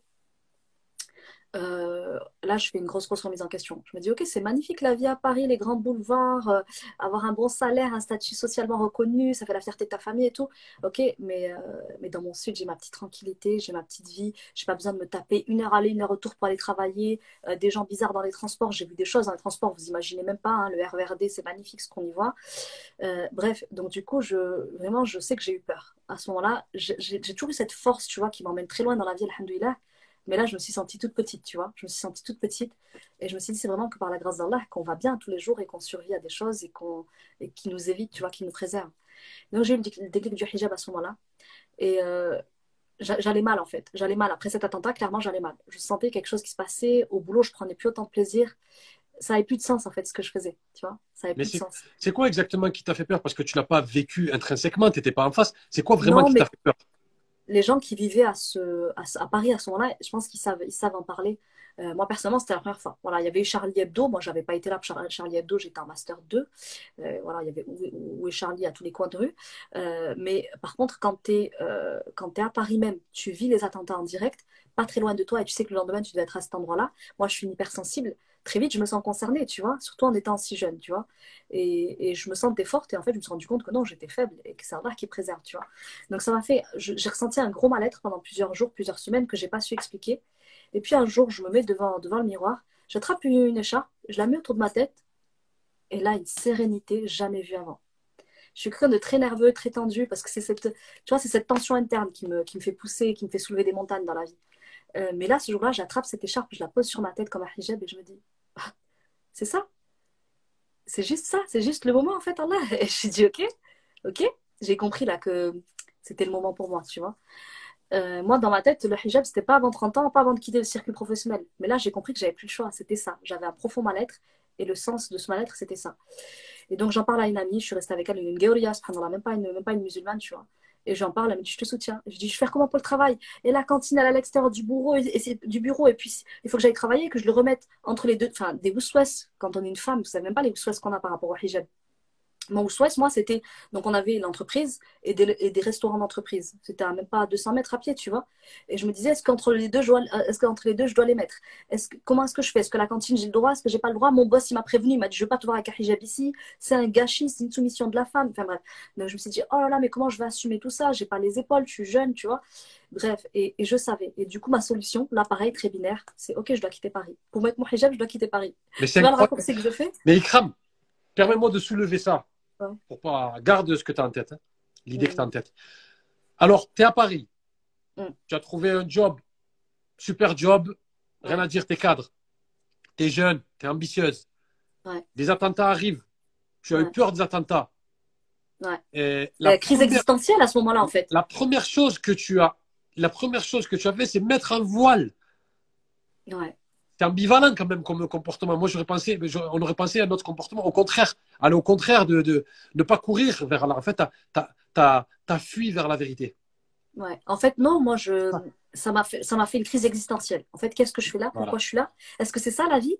C'est d'avoir un bac plus 5, un super diplôme, un super salaire, vivre dans les grands boulevards, euh, m'être seul, effrayé, loin de mm. ses proches euh, je me suis dit non, c'est pas pour ça en fait que j'ai signé moi. On m'a vendu du rêve avec ce bac plus 5. On m'a fait croire que c'était la liberté, on m'a fait croire que c'était la sécurité, on m'a fait croire que se payer plein de choses hyper chères c'était trop cool. Euh, en fait, je me suis dit non, c'est un cadeau empoisonné tout ça. Euh, voilà, c'est une crise existentielle, une crise de sens, tu vois. J'ai fait tout ça pour ça en fait. C'est pour ça qu'on m'a vendu une vie de rêve, pour que je fasse des. Je faisais du 9h-20h. Je sortais de chez moi, il était 8h. J'arrivais au boulot à 9h. Je, je quittais le boulot, c'était 18h30, 19h. J'arrivais chez moi, il était 20h. À cause des attentats, euh, je me rappelle que j'arrivais jusqu'à Givisy, pour ceux qui connaissent le 91. Et puis là, hop, euh, colis suspect, colis abandonné. Je finissais toujours en Uber pour rentrer chez moi. C'était un enfer. En fait, là tous les signes étaient là pour que je fuis, quoi. Alors qu'avant ça, je kiffais ma life à Paris. Je kiffais mener la grande vie. Je kiffais ce salaire confortable. Voilà, je kiffais mon job aussi. Et là, là je prenais moins de goût au travail. Euh, il y a eu des, petites boulettes au travail qui se sont mal terminées. voilà, tout se cassait la gueule un petit peu autour de moi. Et pour moi, c'était évident surtout que ma place, elle n'était plus là-bas que j'avais tu... pris ce que j'avais à prendre là-bas? Et qu'il fallait que je parte. Tu kiffais, d'accord, on, le, comprend tout à fait, mais aussi dans un coin de ta tête quand même, parce qu'au début de, l'émission, tu nous as parlé, je veux l'émancipation financière, je veux euh, mettre de l'argent pour mes projets immobiliers. Donc quand même, euh, tu te rendais compte que dans, dans cette voie-là, ce n'était pas possible. Ouais, ouais, là je me rendais compte qu'en fait, euh, il y avait un, clairement, en, en termes de perspective d'évolution, en plus mon boss, il voulait pas me lâcher, il a vu le potentiel en moi, il m'a dit, moi, je te lâcherai pas. Je vais aller renégocier ton salaire pour pas que tu bouges d'ici. Je vais aller t'obtenir un CDI, un CDD. Je sais pas ce que je vais faire, mais je vais m'arracher. Moi, je te quitterai pas. Tu es ma petite protégée. Euh, je vais t'emmener loin. Tu vois, je sais pas pourquoi, subhanallah, je te dis, je pense qu'il a vraiment projeté sur moi sa fille. Et comme sa fille, elle faisait une toute autre carrière, il était très inspiré par ce que je faisais. C'était quelqu'un qui était complexé parce qu'il est rentré à la banque à l'âge de 17 ans, pistonné par sa mère. Et il n'avait pas fait de diplôme, tu vois, il n'a pas eu de diplôme. Et du coup, il était très impressionné par les jeunes diplômés qui réussissent bien, tu vois. Et toi, il me disait, toi, tu as les deux tu as, et l'intelligence et les diplômes, tu vois. Il me disait, tu as ce qui m'a manqué. Et tu commences dans la vie avec ça. Il m'a dit, moi, j'ai commencé avec des clopinettes en salaire, tu vois. il me disait, je veux, je veux te pousser. Je t'aime vraiment beaucoup. Je veux te pousser le plus loin possible. Et euh, il a tout essayé. Je t'augmente. Qu'est-ce qu'il faut que je fasse pour que tu restes? Euh, voilà. Il a tout essayé. Et il m'a même proposé, tu vois, subhanallah, pour me regarder, il m'a même proposé de mettre à mon compte en auto-entreprise et de les facturer en auto-entreprise. Et subhanallah, je me suis dit, ah, l'entrepreneuriat, c'est une piste que j'ai toujours voulu en, explorer. Mais il m'avait dit, tu montes à Paris une fois par semaine, tu vois. Il me dit, tu montes une fois par, une fois par semaine à Paris, tu me déposes les dossiers. Il m'a dit, si tu fais le taf de chez toi, c'est bon, tu vois. Je me suis dit, ouais, une fois par semaine, aller-retour. Euh, puis c'était la banque. J'étais pas hyper alignée de travailler à la banque. Ça, il faut qu'on s'en parle aussi. Euh, c'était la banque. Et moi, j'avais un problème avec Riba. C'est pas pour travailler dans cette industrie-là, tu vois, qui, qui facilite Riba. Je traitais beaucoup des, des, conflits liés à des crédits immobiliers, crédits à la conso, tu vois. Euh, J'étais la spécialiste de l'équipe sur le crédit IMO, d'ailleurs. Euh, et je me disais, là, il y a quelque chose qui cloche quand même, tu vois. Tu es anti-riba à titre perso, mais là, tu arbitres des dossiers toute la journée où il y a du riba, tu vois. Euh, il y a quelque chose qui, tu vois, quelque chose qui cloche. Je voulais pas mourir sur ça, sur, sur travailler pour une institution qui sert cette économie-là. Et nous, on sait que vous vous mettez dans une, dans, dans une société riba et vous mettez la fornication, vous avez la perte. Voilà une société, elle, va s'écrouler sur ces deux bases-là. Je dis, je ne veux pas alimenter ça, je ne veux pas y prendre part, même si moi, je ne vendais pas du crédit. Hein. je, je, trouvais des solutions amiables au conflit qui opposait la banque et ses clients avant qu'ils arrivent devant le juge, tu vois. Donc, on trouvait des dernières solutions amiables. Donc, clairement, je n'étais pas partie à la banque, on est considéré comme indépendant de la banque, mais j'étais financée par la banque parce que ce n'est pas le client qui paye. Donc, c'est un système obligatoire qui est financé par. Euh, en fait, la loi oblige un système de médiation euh, pour désengorger les tribunaux. Donc, trouver des solutions amiables. Et, le, médiateur est indépendant, mais financé par la banque parce que ce n'est pas au consommateur de payer. Le droit de la consommation le protège. Et moi, j'étais spécialiste du droit de la consommation et de la concurrence. Et donc, du coup, voilà, je me dis, tu participes à ça. Il y a quelque chose d'hypocrite là-dedans quand même, tu vois. Donc, il y a ça aussi sur lequel j'étais pas alignée. C'était une crise existentielle. C'était mourir sur du, sur un emploi qui n'est pas 100% halal, c'était mourir sur un hijab qui n'était pas porté à cette époque-là. Ça, c'était pas OK, tu vois. Je me disais, je ne veux pas mourir sur toutes ces choses-là. La mort, là, elle était prête, géographiquement parlant, je ne peux pas. D'accord. Donc, on sent, voilà, il y a, y a, un climat anxiogène, quoi. Il y a, y a, des attentes partout. Euh, tu n'es pas en phase avec tes valeurs dans ce travail. Donc, tu décides de partir et euh, de rejoindre le Sud. Ouais, alors du coup, il m'a fallu quand même euh, plusieurs mois. Parce qu'honnêtement, rien que le jour où j'ai compris qu'il fallait que je parte, j'en ai chialé parce que j'étais attachée à ce boss, tu vois. Je me suis dit, moi, je suis très reconnaissante, très loyale. Quelqu'un qui me fait du bien, je vais toujours vouloir lui rendre, et même si ça passe parfois par écraser mes propres besoins, tu vois, et mes propres valeurs. Et lui, je voyais qu'il vraiment, il me voulait sincèrement du bien, et c'était pris d'affection pour moi. Il voyait le potentiel à moi. Je me rappelle que les fois où mes parents venaient me voir à Paris, ils me disaient Prends ton après-midi, profite de ta mère. Prends ton après-midi, profite de ton père. Des fois, quand je descendais une fois par mois, tu vois, il me disait T'as ton Wigo là? Vas-y, prends ton après-midi, je te l'offre. Bref, il, m'a tellement arrangé que voilà, j'ai ce côté très loyal, tu vois. Et je me disais Le skin, il est là, il s'arrache pour que je décroche un beau CDI, pour m'augmenter, pour faire que je sois avec de petits soins. Et je me disais Et lui, il me faisait culpabiliser aussi en me disant tout ce que j'ai investi dans toi et tu vas partir, tu vois. Bref, je resigne pour six mois. Euh, et, après, il m'a fait un petit peu du chantage affectif pour que je re-signe. Et je me suis dit, non, mes valeurs d'abord. En fait, il m'a fallu, tu vois, six mois quand même pour maturer, pour être sûr de moi et pour me dire, voilà, sa culpabilité, ça le concerne lui, c'est pas moi. Moi, j'ai des valeurs et je peux pas, en fait, les troquer contre peu importe l'affection qu'il a pour moi. C'est pas contre lui que je le fais, c'est pour moi. Et lui, il savait pas ce projet hijab qu'il avait derrière. Il savait pas le fait que moi, je suis pas alignée avec le fait de travailler avec la banque. Voilà, c'est pas quelque chose qu'il pouvait comprendre. De toute façon, j'avais pas envie de lui faire comprendre, tu vois. Donc il m'a fallu quand même six bons mois. Euh, à la fin des six mois, il me dit, tu as une période de carence. Et je, m'en suis servi en fait. Voilà, j'ai pris ça pour une porte de sortie. J'ai dit, écoute, moi, la carence, c'est pas OK pour moi. Il m'a dit, écoute, prends-toi deux mois de vacances dans le sud et dès qu'on passe ta période de carence, parce que juridiquement, au niveau du droit du travail, tu as pas d'enchaîner deux, deux. Enfin, là, c'était trois petits contrats, en fait. Donc, il fallait une pause pour après soit me passer en CDI, soit me remettre sur un autre contrat avec un autre intitulé. Donc, c'est des, prouesses juridiques, quoi. Et donc, je lui dis non. Je lui dis non. Je lui écoute, euh, votre carence, vous la gardez. Hein, vous voulez pas m'offrir un CDI, moi, je m'en vais. Mais en fait, moi, j'avais très bien mon projet dans la tête. Je très bien ce que je faisais. Et donc, je me dis, OK, j'ai calculé. Ça me faisait un bon petit chômage. Je me suis dit, écoute, tu vas faire un petit off là. Parce que tu as enchaîné 5 ans d'études pendant les 5 ans. Tu prenais des jobs l'été, tu prenais des jobs l'année. Euh, des allers-retours partout. Enfin voilà, j'étais essorée. Euh, j'avais vécu des choses émotionnellement, sur le plan spirituel, j'avais évolué et je sentais que je pouvais pas redescendre et direct reprendre un travail. Je calcule, je vois que le chômage, c'est pas trop dégueulasse pour le Sud, c'est même le salaire moyen dans le Sud. Non, je me dis, Alhamdoulilah, je vais descendre. J'ai pris des vacances d'été. Je me dis, je sais que c'est mon dernier été sans hijab. Parce que j'avais un problème avec l'été aussi. Me dire, oh là là, fini les t-shirts, fini. Voilà, t'habites dans le sud, il fait chaud. Hein. Tu sais ce que c'est la vie dans le sud. Hein. Fini les plages, fini tout ça. Je me suis dit, ah, c'est la fin de beaucoup de choses. Me c'est mon dernier été qu'elle me pardonne, mais je me suis dit, c'est mon dernier été, en mode, je vais vraiment profiter de la plage, de l'été, du soleil. Euh, et je me disais, comment je vais faire le hijab euh, en été Ça va être trop dur. Plein de croyances limitantes. Hein et donc, euh, je passe mes vacances aussi au bled. Je rends visite à ma grand-mère. Je ne l'avais pas beaucoup visité parce que je t'ai dit, enfant, on n'allait pas beaucoup au Maroc. Et quand j'étais étudiante, ben, l'été, je travaillais. Donc, je voyais pas beaucoup mes grands-parents et tout, tu vois. Là, j'ai profité, j'ai fait un bon mois au bled. J'ai visité mon Maroc avec ma mère, ma soeur. Et puis, à ce dernier jour au bled. À ce dernier jour, ma soeur me dit, écoute, ça fait six mois que tu me parles de ton hijab Ça y est, l'été, est passé là, t'as kiffé. On est au mois de septembre. On est le 11 septembre. Subhanallah, le 11 septembre. Et elle me dit, euh, tiens, m'attrape à hijab, elle me dit, tiens, t'en as acheté plein là. Tu le mettrais pas pour rentrer? Je dis, ouais, mais en rentrant. Elle me dit, ben non, pourquoi en rentrant? Ça y est, les vacances, elles sont terminées. On est le 11 septembre. On prend l'avion aujourd'hui. Euh, c'est le moment là de prendre un nouveau départ. Et elle me le pose sur la tête et moi, je l'enfile. Et je dis, ok, ça y est, il m'a plus jamais quitté. Donc, je mets le hijab à 11 septembre. Euh, je prends l'avion ce jour-là et je rentre et mes amis me disent euh, C'est parce que tu rentres du bled que tu as mis le hijab sur la tête? Non, non, non, non, je le porte pour de vrai, ça y est, c'est officiel. Donc voilà, en septembre 2016, j'ai porté le hijab pour la première fois. Donc, tu es né au bled et tu es venu en France. Là, tu as mis le hijab au bled. Ouais.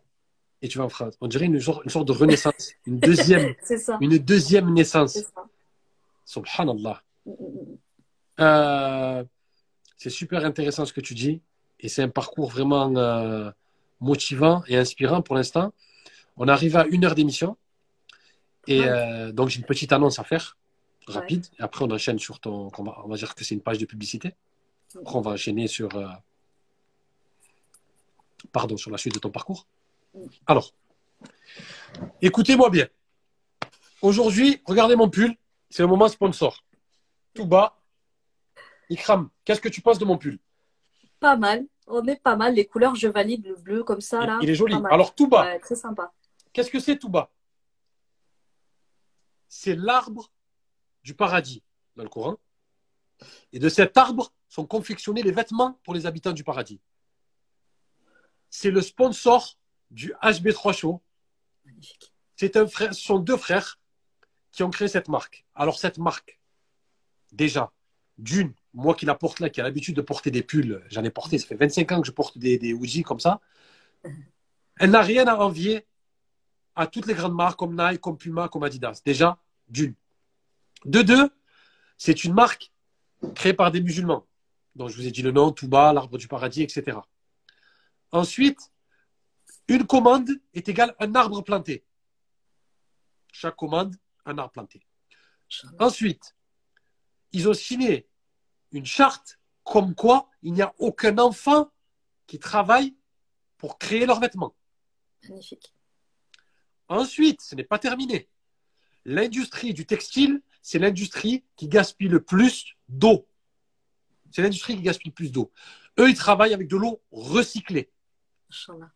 Donc, création d'une marque de vêtements à la mode, comme vous le voyez, avec des beaux supports, beaux logos, vraiment à la mode et en même temps en phase avec les valeurs. Donc je regarde les musulmans droit dans les yeux hmm. et je leur dis, il faut consommer musulman. Quand vous voyez des frères qui essayent de respecter l'islam, de respecter l'éthique, une commande, un arbre planté, ne pas faire travailler d'enfants, et aussi respecter l'eau et l'environnement, ils sont éco-responsables. C'est-à-dire qu'ils sont éco-responsables et en même temps, ils créent une marque pour nous. Le public, c'est nous. Alors, si on ne les regarde pas et si on n'achète pas, alors que tout est fait pour nous, il faut que l'argent reste dans la communauté. N'allons pas à droite et à gauche chez les gens qui ne, redistribueront pas l'argent dans notre communauté, qui la mettront juste peut-être même dans les ennemis de notre communauté. Donc, tout bas closing. Je vais mettre le lien à la fin. Je vais mettre l'Instagram. Vous avez des, enfants, vous avez des maris, vous avez des neveux, vous voulez offrir, même, pour les femmes, hein. là, ça va très bien. Il y a même des modèles pour les femmes. On peut mettre des pulls, tendance, il faut faire participer et donner l'émancipation financière à nos entreprises de notre communauté. C'est très important. Il y a la qualité, il y a, euh, comment dire, l'éco-responsabilité. On est éco-responsable. Ils le prouvent par, par, par, leur démarche.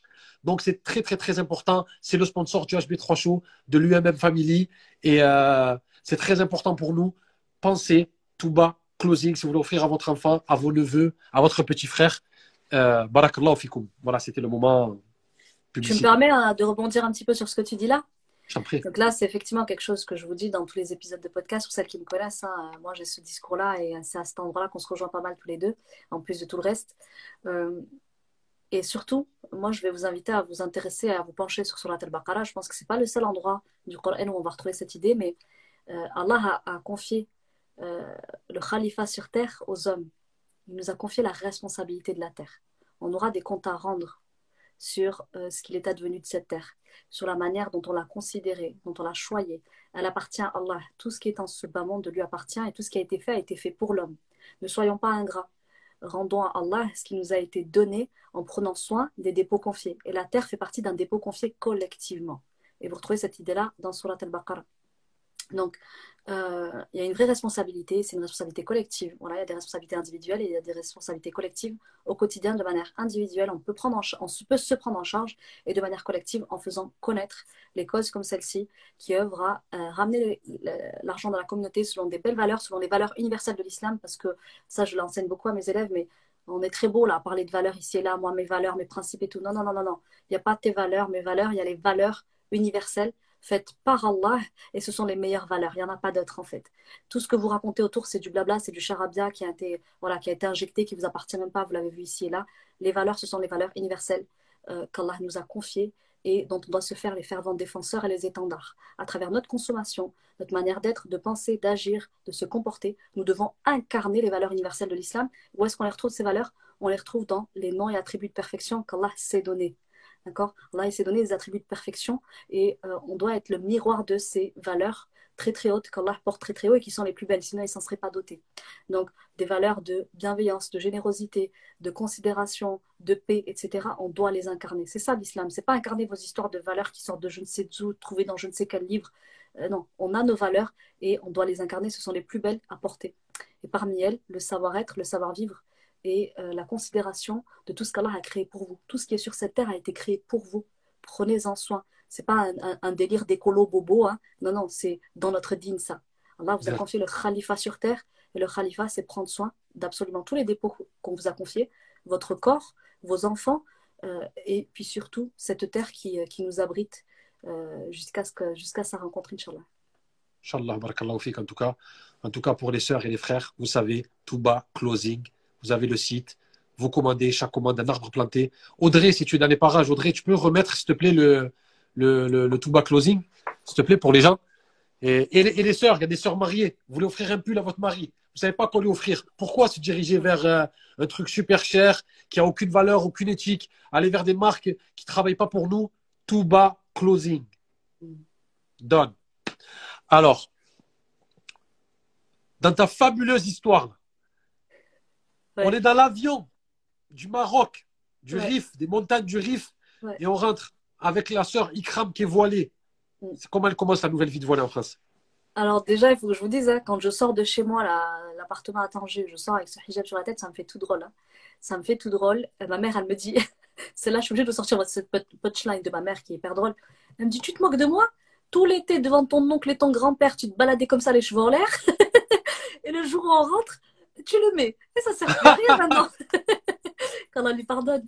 Mais ça sert à quoi maintenant de le mettre? Maintenant qu'il n'y a plus. Tu vois, tu n'as pas eu le respect devant ton grand-père et maintenant tu le mets. J'ai dit, maman, c'est pas pour le grand-père, c'est pour Allah subhanahu wa ta'ala.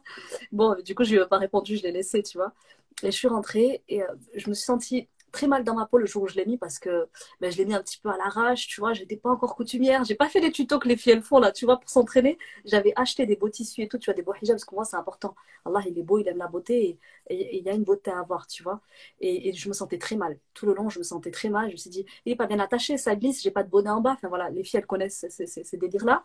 Et euh, je me sentais moche, je me sentais pas bien. Je me suis dit, oh là là, j'ai une tête, c'est pas possible et tout, ça va pas. En plus, j'ai pas dormi cette nuit. Et j'arrive et c'est une amie à moi qui me récupère, une voisine. Et donc, c'est la première qui découvre que je le porte. Euh, et, voilà, et très vite, pour pas que tous les jours je me fasse inonder de messages, je me suis dit, allez, je vais mettre un petit snap là, et tout le monde est au courant. Mais les gens, ils m'ont pas pris au sérieux, ils pensaient que c'était, voilà, voilà j'étais une fille quand même très coquette, très, très, très selfie, très, voilà, de ma génération, quoi. C'était très comme ça. Et, du coup, je voulais montrer, voilà, c'est bon, je le porte, me posez plus la question tous les jours. C'est quelque chose que je fais pour mon créateur et c'est quelque chose d'intime. Voilà, ça se voit à l'extérieur, mais c'est quelque chose d'intime. Et les gens, ils savent pas ce que j'ai vécu à l'intérieur. Et d'ailleurs, tout l'été, j'avais reçu des petits messages, des petits commentaires en me disant T'avais pas dit que tu porterais le hijab là, que cet été tu te balades à la plage, en t-shirt et tout, tu vois Les gens ils bousculent un peu dès lors que tu parles de ton projet, euh, tu es en train de cheminer intérieurement, c'est difficile. Les gens ils t'aident pas toujours. Et je l'avais mal vécu ça aussi, tu vois. À cette époque-là, j'étais, tu j'étais pas encore aussi imperméable que ce que je peux l'être aujourd'hui. Et, je disais aux gens, ouais, mais en fait, oui, bien sûr qu'il y a un cheminement intérieur qui se fait, mais je peux pas passer du coq à l'âne. Il y a une phase de transition et moi j'étais bien consciente de ça, mais ça m'énervait de devoir me justifier. Et de la même manière, quand je l'ai porté, je voulais pas le dire haut et fort, mais c'était plus, je le porte, c'est un fait voilà, aujourd'hui, c'est l'Aïkram que vous allez connaître, euh, Inch'Allah, jusqu'à la fin de ma vie, tu vois. Donc, je porte ce hijab, tout le monde me voit. Je me dis, j'ai hâte des premières fois, tu vois, où tout le monde est au courant. Et c'est bon, on passe à autre chose. Il faut que ça devienne normal pour vous de me voir comme ça, en fait. Euh, donc, sûr. voilà. Donc, du coup, je sais plus quelle était ta question. Attends, je, me suis perdue dans tout ça. Non, non, non. Ok. Euh, dans la réponse, tout à fait. Non, je t'ai dit du Maroc, l'avion, t'arrives, comment ça s'est passé, tu as très bien bah, expliqué. Voilà, donc je reste quand même plusieurs mois avec l'intégration parce que du coup, je te disais, je savais qu'il me fallait un temps en arrivant pour pas le porter directement. Je savais que c'était à la fin de mes vacances, donc je le porte à mon retour de vacances. Là, c'est bon, je le porte. Qu'est-ce que je fais? Ben, Tout le monde a repris, ça, tout, le monde est retourné vaquer à ses occupations, le travail et tout.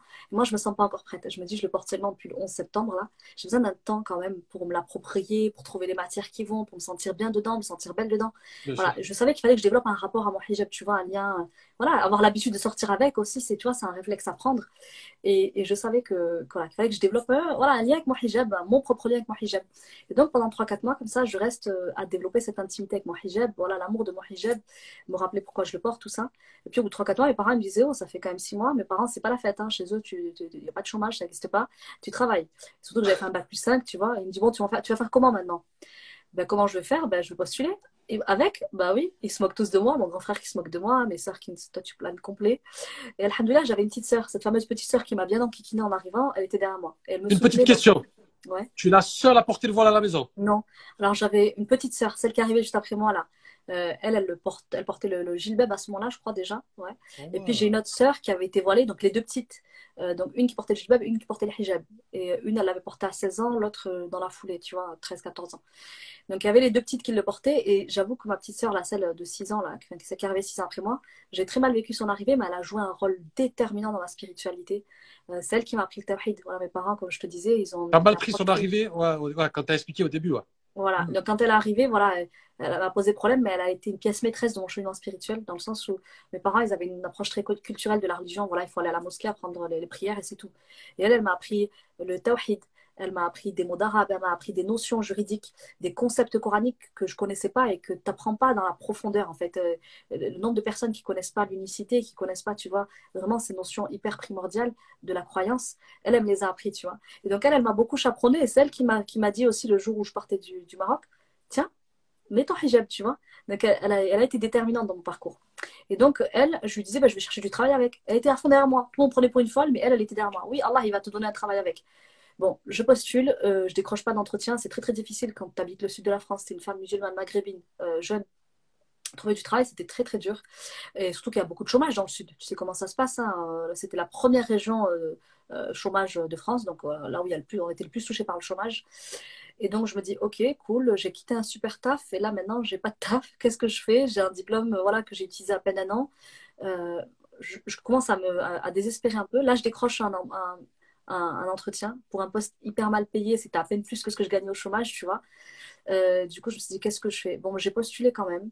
Je suis venue comme je suis, hein, c'est ce que j'ai dit à l'entretien. Vous m'avez dit de venir comme je suis. Ben, je suis venue comme je suis, comme au McDo, hein, venez comme vous êtes. Et malheureusement, ils m'ont dit, est-ce que vous avez lu notre règlement intérieur, là, les valeurs de l'association C'était une association, tu vois. Et euh, je lui dis, ouais, ouais, euh, ouais.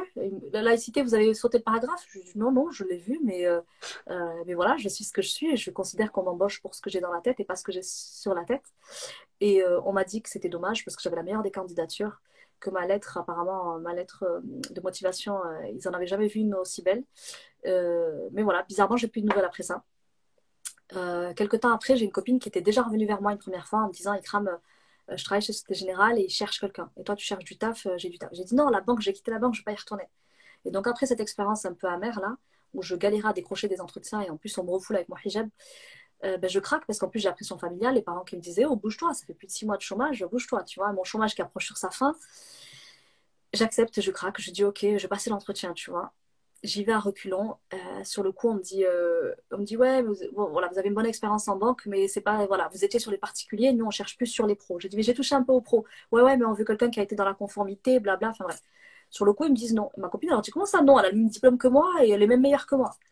Ils revoient ma candidature, ils disent OK, on va la tester. Ils me testent et là, effectivement, ça se passe très bien pour moi. Donc, je fais une année avec eux, mais pareil, pas aligné. À l'intérieur, euh, cette année-là, je fais un accident de voiture. Euh, pareil, il m'a remis en question cet accident de voiture, tu vois. là, pareil, au mois de novembre, tu vois. Au mois de novembre, il y a eu le déclic par rapport au hijab, euh, novembre 2015. Et là, il y a eu novembre 2000, je sais plus, 2017. Accident de voiture, pareil, grosse remise en question. Et si j'étais morte, sans, sans, enfin, en, quittant, en enlevant mon hijab toute la journée au travail et en travaillant pour la banque. Voilà, Riba, compagnie. En plus, là, c'était, là, c'était du droit de l'entreprise. Donc, je travaillais avec des gros portefeuilles clients. On finançait des crédits voitures, tu vois, des véhicules de société, des gros camions. On finançait euh, des, dis-moi si j'ai, Excuse-moi. Dis-moi si j'ai raison. Hmm. J'ai l'impression que tu n'arrives pas fermement à rester sur tes valeurs. Tu fais du tango. Deux pas en avant, deux pas en arrière. Un coup la banque, un coup non. Un coup la banque, un coup non. Pourquoi tu n'as pas pris fermement une décision? Stop. Pourquoi? Ben, comme je te disais, je suis dans une région marquée par le chômage. À cette époque-là, la réussite professionnelle est très importante pour moi, l'autonomie financière aussi. Euh, j'ai la pression familiale, le papa qui comprend pas. J'ai fait des études. Comment ça, le hijab, ça doit rester dans la sphère privée, tu vois?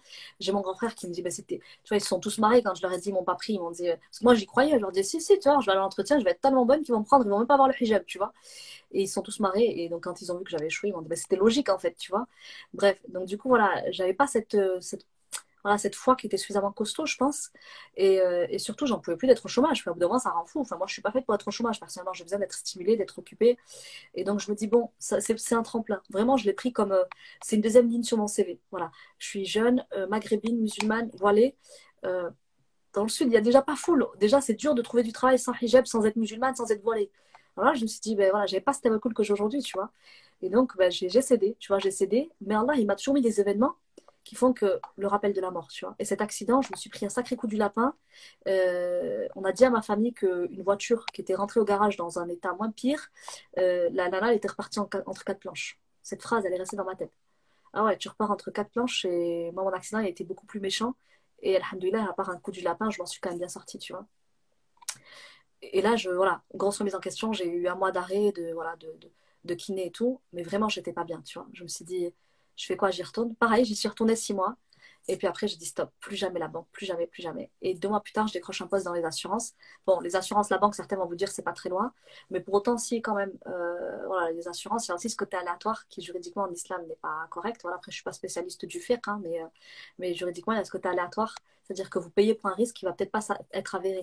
Donc il y a aussi quelque chose qui juridiquement, islamiquement est, quelque chose de moins top. Mais je me disais voilà, moi je suis, je suis pas dans le riba proprement parlé. Voilà, je suis dans voilà, là, j'étais dans les urgences juridiques au téléphone pour les particuliers et les professionnels. Euh, c'était un centre d'appel. Et donc toute la journée, tu as voilà, des divorces, du pénal, tu as un petit peu de tout. Ça me permettait de toucher à tout. Et, euh, et c'était très bien payé pour le Sud. Donc là, c'était cool parce que c'était très bien payé pour le Sud et ça me fait une, expérience très généraliste dans le droit. Ça me permet d'ouvrir plein de portes derrière. Donc j'accepte ce poste et, euh, là, pareil, je, quitte ce poste parce que du coup, j'ai quitté chacun de mes postes. Les deux premiers pour une question d'alignement et de, de, cheminement spirituel. Et celui-là parce que je ne me suis pas sentie reconnue dans mon poste. Je faisais des grosses journées de travail, pareil, de 9h à 19h tous les, tous les jours. C'était, pour moi, c'était une vraie hagra. Je ne comprenais pas pourquoi c'était comme ça pour certains et pas pour d'autres les autres avaient le, mérite de l'ancienneté. Euh, on nous en demandait toujours plus, c'était l'usine juridique. Hein. Je te disais les urgences juridiques, mais c'était l'usine juridique. Euh, on était chronométrés avec le temps qu'on devait passer avec les clients. Euh, je faisais des heures sup. Il y a un responsable qui était jamais content. Ils sont sur ton dos. allez, raccroche, raccroche. Il y a trop d'appels. Voilà, parce qu'on on facture à l'appel. Tu vois, on était sous-traitant pour des grands groupes d'assurance. Et, du coup, tu as une pression monstre. Et moi, je suis pas du genre à me laisser, à me laisser faire. Et clairement, je l'ai dit. Mon boss, il n'a pas trop apprécié, mais ça a permis de, de remettre les choses en place. Au final, ils m'ont proposé de me prolonger. J'ai dit non. J'ai dit non et c'était la meilleure décision de ma vie parce qu'ils m'attendaient des choses incroyables derrière. Mais alhamdoulilah, euh, voilà, les portes elles sont ouvertes naturellement. D'accord. Alors là, on est euh, à quel moment de ton cheminement spirituel à cette période-là? Là, juste avant le grand, grand bouleversement. Donc là, pareil, je refuse de, prolonger le contrat. Je dis non, je sais que je mérite mieux, je sais que je vaux mieux. Euh, je veux pas de cette vie-là à 9h, 19h. Euh, j'ai pas de vie sociale. J'habite en bord de mer, je, je voyais même pas la mer, tu vois. Euh, je dis non, moi, j'ai pas signé pour ça, il n'y a pas de reconnaissance. Euh, la marge de manœuvre au niveau salaire, même si c'est bien payé, vu comment on est exploité, il y a du travail du samedi de temps en temps, c'est mort. Donc clairement, là, je me dis non, je sais que je vaux mieux que ça. Donc je quitte cet emploi. Euh, pareil, je me fais des petites vacances au bled et alhamdoulilah, j'ai bien fait parce que l'hiver d'après, je perdais mon grand-père. Donc je me suis dit, c'est super que j'ai été profiter avec ma maman de mon grand-père une dernière fois. Euh, donc voilà, j'ai pris des petites vacances, j'ai voyagé. Voilà, moi je suis une amoureuse de voyage. Entre chaque contrat, je voyageais beaucoup. Euh, donc je fais mon petit, mon voyage à Londres, voilà, New York et tout. Je, voilà, je, me régale. Et, et, du coup, je me dis, bon, les vacances c'est fini, il se passe quoi là? Donc Ramadan approchait. Et, euh, et, je me dis, bon, le Sud, c'est désespérant les postes qu'on nous propose. Soit c'est les banques, soit c'est les assurances, soit c'est sous-payé, les assos. Enfin, voilà, c'était déprimant.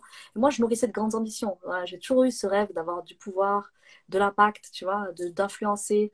Voilà, je, je, voulais que mon, passage sur Terre il serve, tu vois. Je ne mettais pas des mots dessus à ce moment-là, mais je savais que je, je voulais laisser une empreinte. Et donc, euh, je postule, je postule, il n'y a rien qui se passe. Et je me dis, OK, tout se passe à Paris. À Paris, ils m'ouvrent les portes très, très vite. Je postule, dans la journée, on m'appelle dans la journée, on m'appelle. Et je me suis dit, purée, crame, tu te rends compte, retour à la case départ. Tu as quitté Paris, tu vas y retourner. Mais cette fois-ci, je me disais, ce qui était cool, c'est que j'avais mon hijab. Euh, voilà, j'avais cheminé spirituellement, intérieurement. Euh, j'avais des expériences. Je me suis dit, je sais que là-bas, ça peut aller très vite pour moi professionnellement. Et j'avais cette idée de, voilà, tu travailles 4-5 ans et puis après, c'est terminé pour toi. Tu vois, tu ramasses ce que tu as ramassé et tu vas investir dans l'immobilier ou un projet professionnel. Et voilà, tu vois. Donc, je m'étais dit, prends sur toi je postule. Pareil, je négocie mon salaire. Je suis pas très très contente de ce qu'on me propose. Je me dis non, euh, c'est un petit peu ce que j'avais dans le sud, à peine plus. Est-ce que ça vaut le coup de laisser ma vie de famille et tout? Non, non, je n'étais pas OK. Donc je redescends, je me dis purée, Paris ça le fait pas, le sud ça le fait pas, il y a tout qui est fermé. C'est quoi qui va pas chez moi? Alors que d'habitude, les entretiens ça débloque super vite dès que, dès que j'ai un entretien derrière. Et je me dis, allez, qu'est-ce que je fais? Je me dis, tu sais quoi? Il y a Ramadan. Allez, on va profiter de Ramadan. On va profiter, c'est une période de sérénité, de calme, d'introspection je profite de Ramadan, surtout mes parents, ils étaient au bled, je prends soin de mes frères et sœurs et tout. Donc j'habitais Montpellier à cette époque-là, euh, mais du coup, je venais chez mes parents du côté de Nîmes et j'ai pris soin de mes frères et sœurs. J'ai tout débranché, j'ai arrêté de chercher du boulot. Mais arrivent les dix derniers jours. Et là, tu te dis, ah, Ramadan, c'est terminé, on va faire quoi après? Voilà, j'avais mon, mon, mon, bailleur qui me disait, voilà, pour le renouvellement du bail, il va me falloir un CDI ou quelque chose. Moi, j'étais au chômage, je me suis dit, oh purée. Et j'invoque très fort. Et j'invoque très fort à ce moment-là. Donc, c'était les dix dernières nuits. Je, je, je me prends une nuit impaire et je me réveille durant le dernier tiers. Et j'invoque très, très fort. Je crois que j'ai rarement invoqué aussi fort à, cette, à ce stade-là de ma vie. Et Allah, ouvre-moi une porte dans l'immobilier où tu veux. Tu vois, cette idée d'immobilier, elle n'avait jamais été trop trop loin. Dans l'immobilier, dans ce que tu veux, débloque ma situation. Je veux juste plus m'humilier. Je veux plus supplier pour qu'on me donne du taf. Euh, je veux plus de cette vie-là où il n'y a pas de reconnaissance, où tu laisses complètement ta vie de côté. Donc j'invoque très fort. Et subhanallah, euh, donc je prie le dernier tiers, je prie le fajr, je me couche. Et à 10h du matin, une nana qui m'ajoute qui s'appelle Muslimimo. Euh, D'ailleurs, tu devrais l'interviewer. elle avait à peine 500 abonnés à ce moment-là. Et, euh, et elle raconte son histoire en, story. Bac plus 5, euh, hijab, malmené dans le salariat, euh, racisme, etc. Et je me dis, ça ressemble pas à mon histoire, ça. Et je lui dis, très inspirant ton histoire, ça me parle. J'avais jamais fait attention à des comptes comme ça sur Insta. Moi, à l'époque, Insta, je partageais mes voyages. Je regardais des petits comptes inspirants, euh, voilà, vie perso, tu vois, lifestyle et tout, mais pas vraiment des comptes pro, tu vois. Et là, je me dis, je, lui parle, elle me dit, tu veux qu'on s'appelle? Je dis, ouais, si tu veux, tu vois, ok elle m'appelle, j'ai complètement zappé l'appel. Et là, elle me dit, ouais, j'ai essayé de t'appeler. J'ai dit, ah mince, je dis, bah vas-y, on va se rappeler. Je l'appelle et elle me parle du projet, rentier sans crédit. Je dis, ah, ok. Donc là, à cette époque-là, j'ai 26, 27 ans. Je me dis, j'ai pas encore les fonds pour euh, acheter, mais j'ai une petite épargne. Euh, elle, elle propose du rentier sans crédit avec de la sous-location. Moi, je lui connais un petit peu en droit, je sais ce qui est légal ou pas, tu vois je prends l'appel, je lui casse les pieds, je lui pose des questions comme jamais. Mais moi, dans ma tête, elle, ce qu'elle ne sait pas, c'est que moi, je sais que c'est la réponse à une invocation, tu vois. Donc, je parle avec elle, j'échange avec elle, et je me dis, euh, cette nana, elle a formé personne, elle a 500 abonnés, elle sort de nulle part. Euh, j'ai pas vu son visage, elle se montrait pas à cette époque-là. Je me suis dit, je vais lui envoyer les sous pour me former et je vais plus jamais la revoir. Voilà, j'avais ce souhait-là, tu vois. Et donc, j'ai dit, qui me dit que tu vas pas prendre mon argent? Et m'arnaquer, en fait Parce que tu sors d'où? T'es qui? Comment? T'habites Orléans? Moi, j'habite le sud. Je te retrouve comment, moi, si tu m'arnaques Et donc, euh, elle, elle me dit, écoute, t'achètes, t'achètes, t'achètes pas, Slama, quoi. Et puis, euh, je lui dis, ok, je vais faire ça la tistirala, je reviens vers toi. Finalement, je l'ai saoulée toute la nuit avec plein de questions. Je fais ça la tistirala, mais moi, je sais très bien que j'ai invoqué. Je me dis, comme toi, tu sais, elle, elle sait pas que tu as invoqué, tu vois. Moi, je sais que c'est la réponse à ma doigt, mais voilà, malgré tout, j'avais peur. J'invoque Allah. Et je me dis, ok, à l'époque, c'était 900 euros la formation. Je paye. Je, ah, dis, ouais, je paye. Je me dis. Non, je crois que tu allais dire, c'est 900 euros la doigt. Non, 900 euros la formation.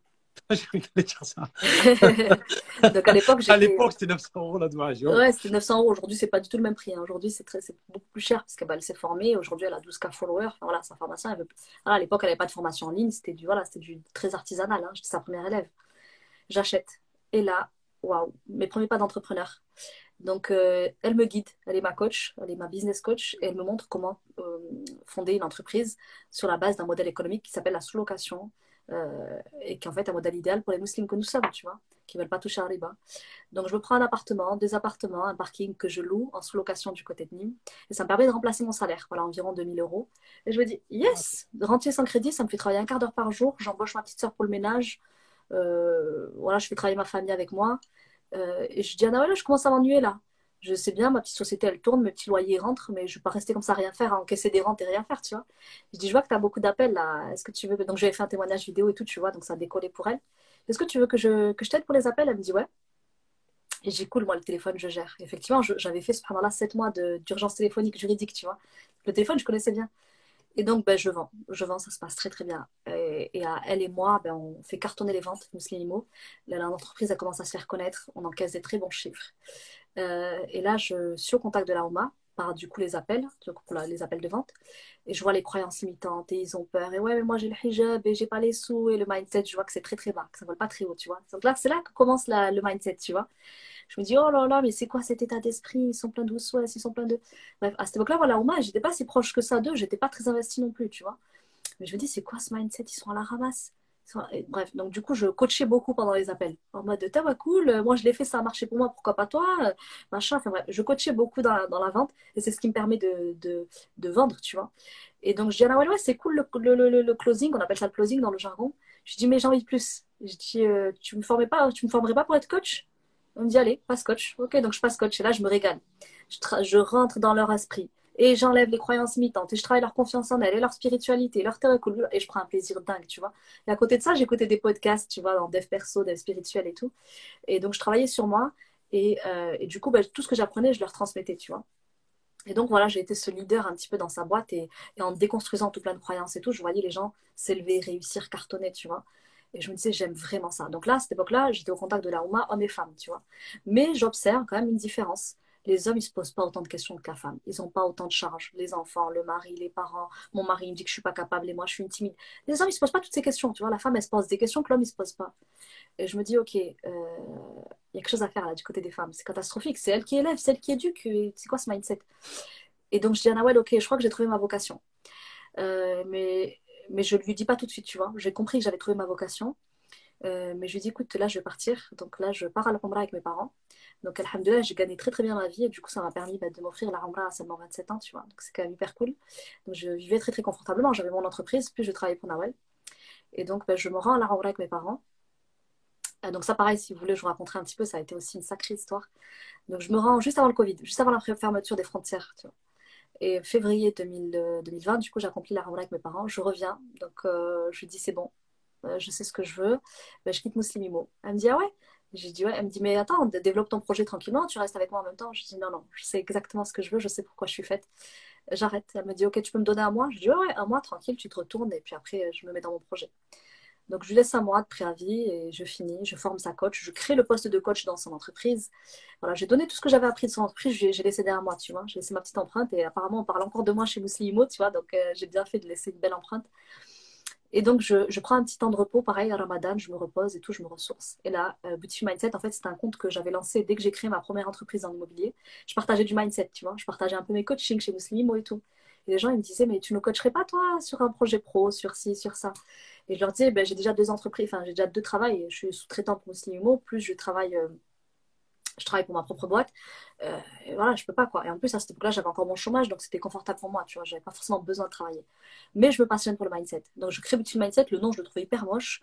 Mais euh, d'ailleurs, je voulais le changer en cours de route et on m'a dit non, non, Beautiful Mindset, c'est symbolique, il faut que tu le laisses, tu vois. Donc voilà, donc du coup, je me dis, mon projet, c'est de travailler avec les femmes, les femmes entrepreneurs. Au départ, Beautiful Mindset, c'était pour les femmes entrepreneuses qui ont du mal à, exploser dans le business. Moi, je me suis dit, je vais les emmener très très loin parce qu'avec Nawel, on avait eu des résultats en termes de vente et de coaching qui étaient impressionnants, tu vois. Et je sais que j'avais apporté ma petite pierre, tu vois, et, ma spécialité, c'était le mindset, la psychospiritualité, rentrer dans l'esprit des gens, leur, voilà, leur travailler le renforcement intérieur et tout, tu vois. Donc, je me dis, c'est pour les femmes entrepreneuses musulmanes qui veulent se réaliser professionnellement. Et euh, finalement, euh, les élèves de Muslimo me suivent et elles me disent, euh, voilà, moi j'ai un autre projet pro, donc on a lancé l'IMO, mais on veut autre chose et tout, est-ce que tu nous aiderais pas et tout? Et une première cliente qui vient à moi, donc qui avait déjà été cliente chez Muslimo, elle me dit J'ai une amie à moi, Ikram.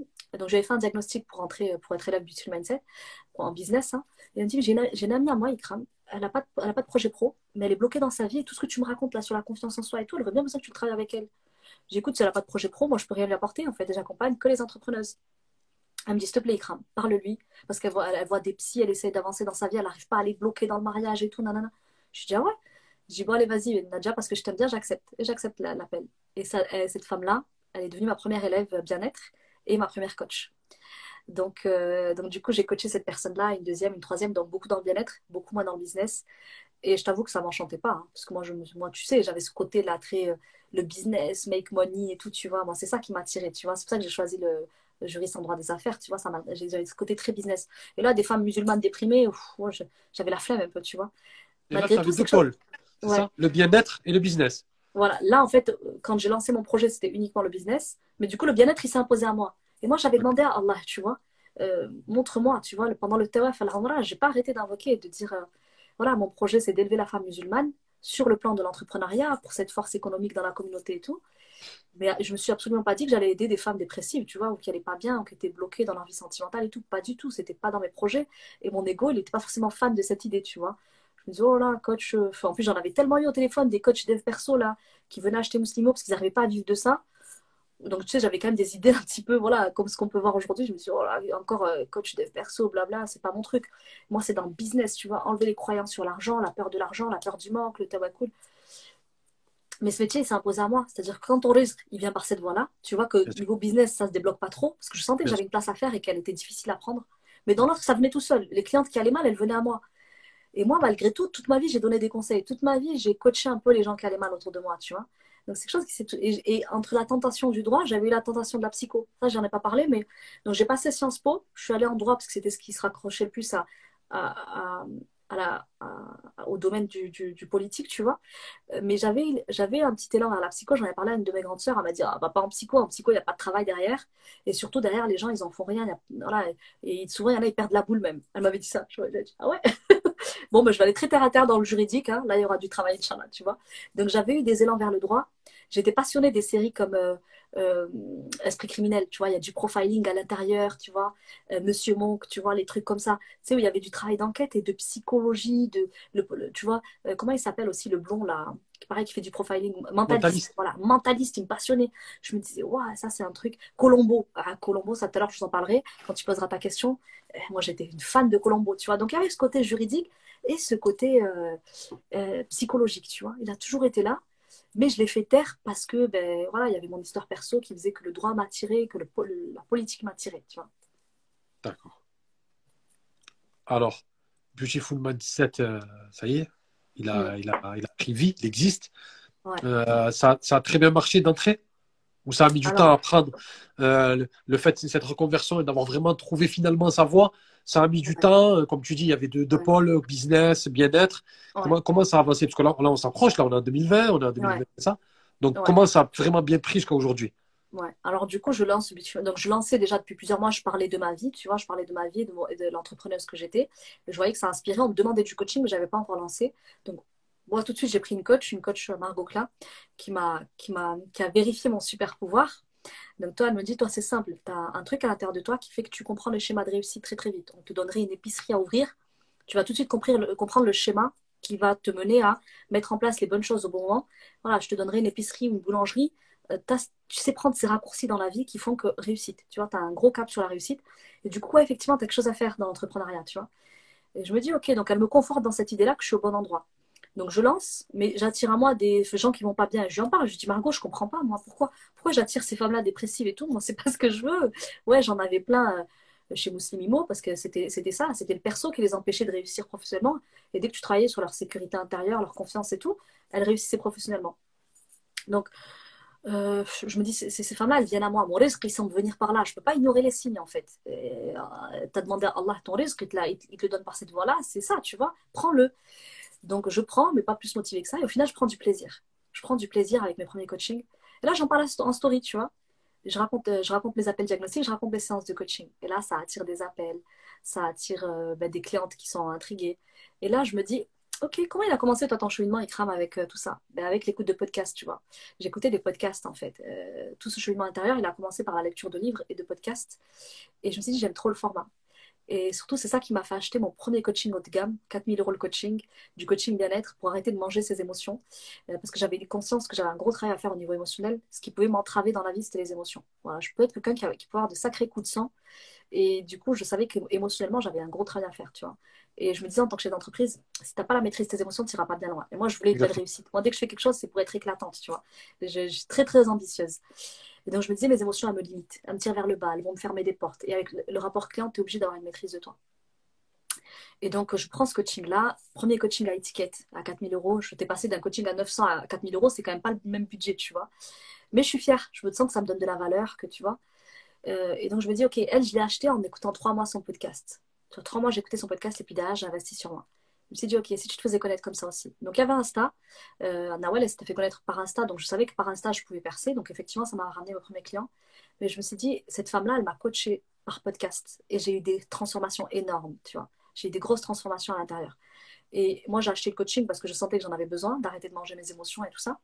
Euh, mais euh, surtout, je, voilà, c'était symbolique pour moi d'investir sur moi et de, tu vois.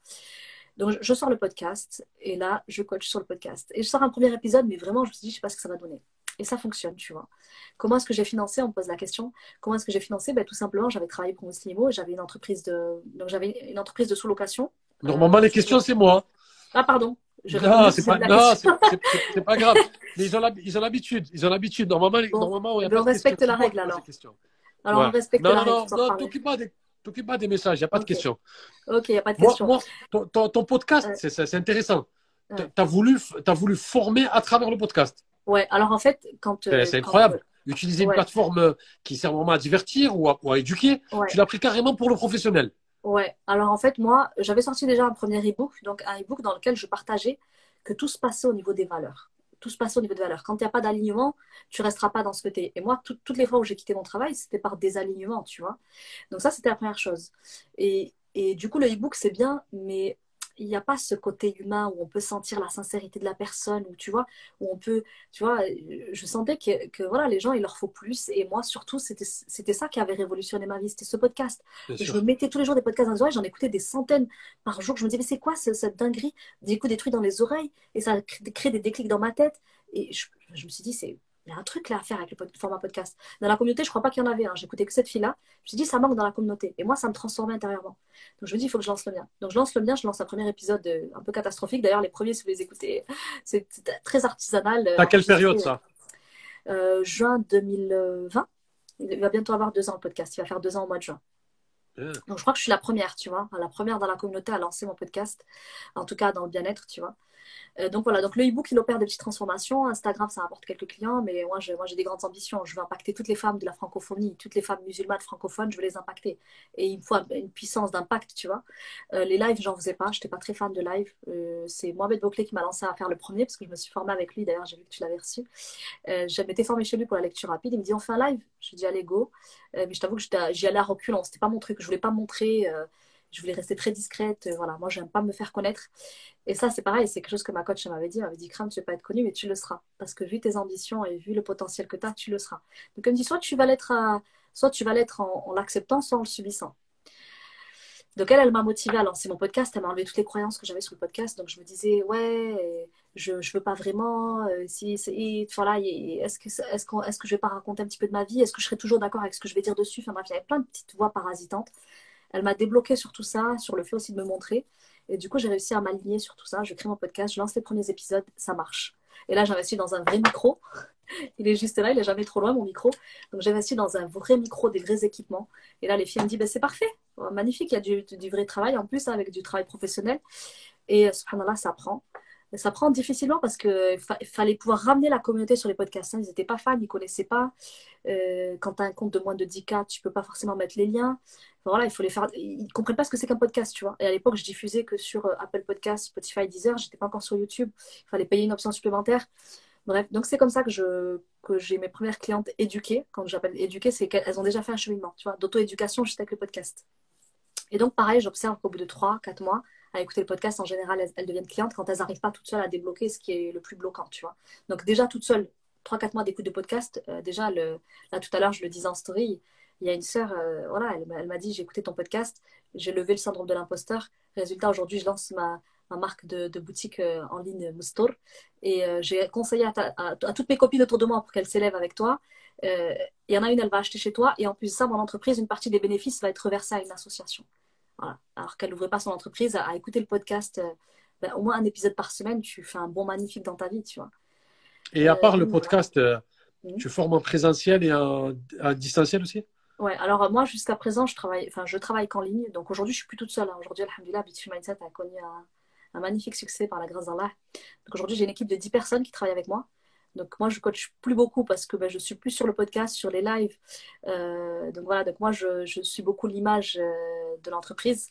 Euh, mais c'est vrai que derrière, j'ai toute une équipe qui fait le travail. Donc j'ai une équipe de 4 coachs. Il y a 4 personnes aussi qui prennent les appels parce qu'on reçoit beaucoup d'appels diagnostiques. J'ai un support informatique, j'ai une équipe marketing. Voilà. Donc, il y a des externes, des internes. Il y a 10 internes et deux, deux externes à qui je sous-traite la partie pub et tout, tu vois. Donc voilà, donc du coup, cette entreprise, elle a pris de l'ampleur parce que bah, effectivement, j'ai déployé pas mal de choses, j'ai investi. Donc j'ai pris un gros coaching, un gros coach avec pour moi le meilleur en francophonie, Julien Musi. donc voilà. Comment il s'appelle Julien Musi, donc c'est un gros mastermind de français. Euh, donc voilà, donc du coup, Beautiful Mindset, euh, bah, aujourd'hui, on a formé plus de 200 femmes, bientôt 300. Euh, voilà, combien, combien, combien? Attends, attends, attends, attends. Vous avez formé combien de femmes? Bientôt 300 là. 300 femmes formées et tu as 10 employés? Ah, En un an et demi, ouais. Continue. Non, en plus, tu nous montres le Beautiful Mindset quand tu bois là. ah, tu l'as fait le timing parfait. Tu l'as fait au bon moment les musulmans, est-ce que vous entendez euh, On va répéter, on va répéter.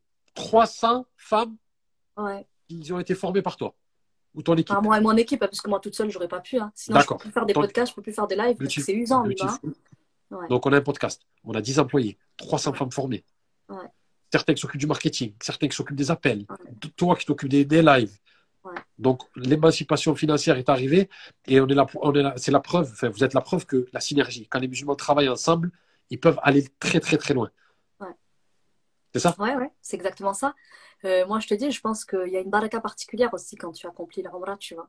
Euh, tout ça, ça s'est débloqué à mon retour de l'Umrah, tu vois. J'ai invoqué très fort et je lui ai dit, mais moi, là où, je, là où tu me veux. Ça, c'est une doha que Nawal elle m'a appris. Elle, elle avait la quarantaine, moi, à peine la vingtaine, tu vois. Et elle m'a dit, Kram, euh, pour ton projet, demande à Allah ce qu'il veut de toi et où est-ce qu'il te veut, tu vois. Et pendant tout le Ramadan, je n'ai pas arrêté pendant mon tawaf. Ya où est-ce que tu me veux? Moi, j'ai un élan vers la femme musulmane. Euh, voilà, les, frères, malgré tout, ça reste compliqué de travailler avec des frères parce qu'il ben, y a une intimité qui se crée, tu vois, il y a très vite des ambiguïtés et tout. Moi, je veux travailler avec la femme pour des raisons, voilà, de celle qui éduque, celle qui élève, et aussi, par souci, voilà, de pas trop avoir de mixité. Et voilà. Donc, du coup, j'invoque très fort Allah et, j'ai une belle baraka. Quand vous investissez dans votre religion, un, des piliers d'islam, là, on parle quand même, hein, le petit pèlerinage, hein, vous, mettez votre argent dedans, l'argent euh, gagné par la grâce d'Allah. Derrière, tu le rentabilises, cet argent, tu te doutes même pas à quel point. Et donc, euh, donc voilà, donc du coup, euh, je t'ai dit, tu fais un premier investissement à 900 euros, 4000 euros, et puis après, j'ai mis 25 000 euros, enfin 30 000, 30 000 euros dans un coaching business, et il m'a aidé à faire des. tu, exploses très vite quand tu es coaché par le meilleur qui fait des millions, qui fait des millions depuis, depuis quelques années, en seulement quelques mois, tu vois. Donc, tu as, le meilleur business mentor français qui te donne toutes les astuces, tu prends des raccourcis incroyables, tu vois. Donc voilà, donc du coup, je me suis formée à je ne sais pas combien, l'énagramme, la PNL, euh, enfin voilà, je, lis, j'avale des livres tous les jours. Et ouais. Donc, euh, donc voilà, donc Alhamdulillah, une très belle réussite. La Beautiful Mindset va fêter ses deux ans au mois de mai, le podcast euh, deux ans en juin. Donc ouais, j'ai conscience que c'est une entreprise précoce. Bon, franchement, quand tu, quand tu gagnes, là, j'ai gagné, moi. Là, là, là, quand je vous vois gagner, c'est comme si j'avais gagné. Là, je vais partir, je vais finir une chose, c'est comme si j'avais gagné. Sincèrement, quand les musulmans vont loin, quand les musulmans y arrivent, quand les musulmans se battent, tu nous as raconté ton parcours, qui n'a pas été facile. Tu as dû aller à Paris, tu es revenu, tu allé à droite, à gauche, le voile, pas le voile, etc. Tu as eu un parcours quand même euh, atypique. Et quand on voit qu'à la fin, quand Allah te donne ta voix, te donne ton chemin, te donne euh, toutes les clés et que tu as su les transformer en quelque chose de beau, c'est là où je me dis, les musulmans, croyez en vous, vous pouvez y arriver. Elle en est la preuve. Ikram, elle est la preuve que quand tu allies talent, travail, soumission à Allah, on peut le et synergie avec les musulmans, écoute, réceptivité, intelligence, on peut, Ikram, sincèrement, dis-leur, on peut y arriver quand on a tout ça. Et eh oui, mais surtout moi, surtout moi, je vous dirais jamais le contraire.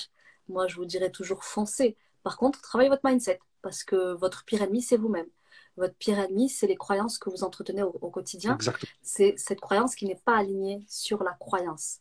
Euh, on n'a pas le droit d'adhérer à des, à des croyances comme euh, je ne vais pas y arriver, je vais manquer. Allah nous dit que Shaitan va nous faire craindre le manque. Allah nous prévient que notre pire, euh, notre pire ennemi, c'est nous-mêmes, c'est celui qu'on héberge en nous, notre ego. Donc, il y a tout un travail à faire pour se débarrasser de, de cette, de cette religion aujourd'hui qu'on pratique avec beaucoup, beaucoup teinté par notre culture, par les peurs de nos parents.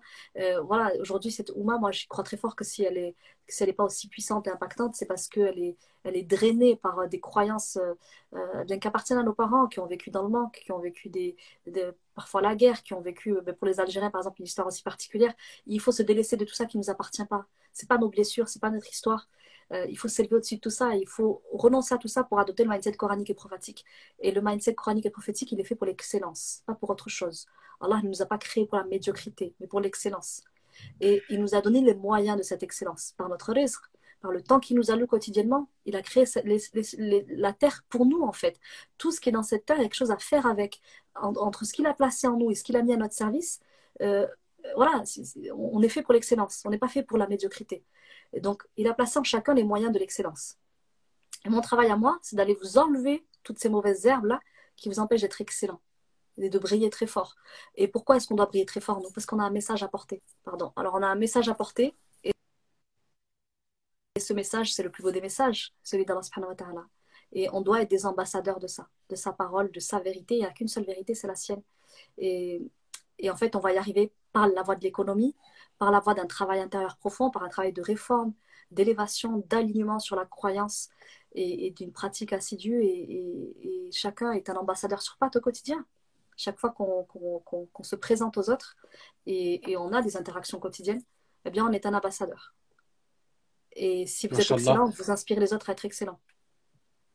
Machallah, moi, mon rêve, je le dis tout le temps, hein, mm. c'est de créer des Muslim Awards. Et pour l'entrepreneuse de l'année, tu aurais été nominé. Tu aurais, reçu la petite lettre à la maison. Présentez-vous pour la cérémonie. Vous êtes nominé. ben, je l'attends, la convoque, Inch'Allah. Dès que tu lances ça, j'attends la convoque, Inch'Allah. Tu, seras nominé dans les, dans les entrepreneuses de l'année. Incroyable ce que tu dis. Incroyable ce que tu dis depuis tout à l'heure. Super inspirant. Et ceux qui vont l'écouter en podcast, pareil. Et ceux qui le regardent sur YouTube, pareil. Et ceux qui veulent se motiver, euh, c'est vraiment une émission à écouter parce qu'elle est, elle est inspirante. Il y a un personnage qu'on évoque toujours, mets trop chaud, très, très, très souvent. Et je fais une petite transition. C'est Al-Razali. Hmm. Et je sais que c'est un personnage très important pour toi et pourquoi? Ouais. Alors, Al-Razali, je l'ai découvert dans mon parcours spirituel euh, qui remonte à un an à peu près. C'est-à-dire que j'avais déjà entendu son nom ici et là, mais je t'avoue que j'étais pas encore dans cette brèche-là, tu vois. J'étais dans un, dans un islam très religieux. Vous allez comprendre de quoi je veux parler. Euh, voilà, j'avais pas cette dimension spirituelle. J'avais ce côté très très terre à terre. J'avais conscience du cœur que j'avais lu à travers des ouvrages de Tariq Ramadan notamment, que qu'Allah se situe entre l'homme et son cœur. Ça, je l'ai lu très tôt dans mon parcours. Mais voilà, j'avais pas vraiment la conscience de la maladie du cœur, la maladie, les maladies de l'âme, tu vois. Et du coup, il y a un an, euh, j'ai assisté à un séminaire en ligne de, de Sofiane Meziani et il parlait du cœur, de la dimension du cœur, et ce cœur un réceptacle, tu vois. Et Sofiane Mezani, c'est un Razalien, tu vois. Il en parle très très fort. Et je me dis, qui c'est ce Razali? Parce qu'apparemment, ça semble être un de ses mentors. Donc j'avale le travail de Sofiane Mezani, et quand vous avalez du Sofiane Mezani, euh, vous prenez Razali, il va avec en fait. Et donc là, je commence à dévorer des Razali, et Razali parle en plus de quoi? La quête de Dieu se trouve dans la quête de soi. C'est-à-dire que celui qui se connaît connaît Allah, et celui qui connaît Allah se connaît lui-même. Et moi, c'était tout le travail que je faisais déjà. Moi, vous intégrez mon coaching, le premier travail que vous allez faire, c'est la quête introspective. Un gros travail d'introspection. Qui tu es? Moi, c'est ça qui m'intéresse. Qui tu es? Parce qu'Allah se situe entre l'homme et son cœur. Et si tu veux être intime de Dieu, tu dois être intime de toi. Et donc, euh, Al-Razali, je trouve beaucoup de pépites dans ses ouvrages. Euh, donc voilà, donc c'est un grand, grand monsieur qui, qui m'a beaucoup, beaucoup inspiré, qui m'a beaucoup, beaucoup appris par, euh, voilà, toutes ces retraites spirituelles, sa retraite spirituelle qui, a permis la, revivification de la foi dans, notre, dans notre communauté. Euh, donc voilà, donc euh, aujourd'hui, mon travail est très empreint de ces ouvrages. Mais pas que, il n'y a pas que lui. Tout à l'heure, j'aurai l'occasion d'en parler. Moi, franchement, Razeli, ouais. j'entends le nom et tu, et, tu, peux me parler, tu peux me parler 5 heures d'affilée, 10 ah, heures, une journée. Une journée. Entière de Razeli, je t'écoute. Pas de souci. Franchement. Euh, là, là, je, je, je m'inscris à n'importe quelle formation, je paye, je paye n'importe quel prix si on parle de Razeli euh, toute la journée, machallah. C'est vraiment inspirant tout ce que tu nous dis. Est-ce que tu es prête? Parce que ça a été dense tout ce que tu nous as dit. Machallah, c'était vraiment. On a parlé euh, de tout ce qui tourne autour de toi, de ton parcours. Est-ce que tu es prête pour les top 5 Yes. Yes. Alors, moi, je voudrais d'abord ton top 5 des personnes non musulmanes. Et après, on fait les musulmanes. Oui, l'excellence, toujours le meilleur à la fin. Les non musulmanes, le, top, le top 5 des personnes non musulmanes qui t'ont le plus influencé. Pas d'ordre précis, mais numéro 1. Ouais. Alors, numéro 1, je vais te dire Jacques Chirac. Tu vas dire qu'est-ce qu'elle raconte après tout ce qu'elle nous a dit elle nous parle de Jacques Chirac. Ouais. Euh, non, non, non, non, non, ça euh, résonne à moi aussi. Ah ouais ça résonne subhanallah. Jacques Chirac pour moi il représente un charisme. Et vous ah, savez moi je suis quelqu'un qui aime le pouvoir et le pouvoir ne va pas sans le charisme tu vois. Il y a un charisme à avoir. Et je l'ai rencontré. Et je lui ai serré la main j'étais en cinquième. C'était un soir de Ramadan. Ah tu l'as rencontré Ouais, j'ai raté, euh, j'ai raté à cause de ça. j'ai serré la main et j'ai refusé de me laver les mains pendant plusieurs, euh, plusieurs jours à cause de ça. C'était un, homme très très grand par sa taille. Et il me rappelle beaucoup mon papa, parce que mon papa est un très grand homme aussi, tu vois. Donc il est très très grand, très charismatique. Il l'était en tout cas, parce que ça y est, il nous a quittés. Mais euh, c'est un grand grand monsieur, il m'a beaucoup inspiré par voilà, le charisme qu'il jette quand il, quand il pénètre dans un endroit très très fan de Jacques Chirac pour son charisme. Son charisme, et surtout, il n'a pas besoin d'en faire des caisses pour être charismatique. Il y a des gens, tu sais, il faut vraiment qu'ils en fassent, tu vois, pour arriver à, en jeter. Lui, sans en jeter, juste sa, sa prestance, elle t'en impose, quoi. Et, euh, et je sais pas, j'ai souvent vu ce côté très humain chez lui. Voilà, je sais qu'on lui reproche plein de choses, qu'il y a plein de choses qui se disent sur lui. Mais je sais pas, ça s'explique pas. Un, un, élan pour lui, un, un, amour, cependant, je peux pas l'expliquer. Voilà, Chirac, en premier. En deuxième, euh, en deuxième, je mettrais Colombo. Eh, Colombo, je suis obligée de vous le dire. L'inspecteur Colombo, pourquoi les gens ne regardent pas Colombo? Pourquoi ils ne comprennent pas Colombo? Il faut le comprendre, ce gars-là, il est, c'est un génie. Colombo, moi, c'est, un génie. Voilà, pour moi, il n'y a pas de mots, c'est un génie. Et bon, ça, ça reste un film, hein, mais. Euh, mais c'est, incroyable, c'est incroyable, parce que, excuse-moi de te couper, parce que c'est la première fois que ça arrive de prendre un personnage de fiction, pas un personnage euh, réel. C'est pas Peter Falk qui t'intéresse, toi. C'est Colombo. C'est Colombo. Ah oui, bien sûr. Moi, c'est Colombo.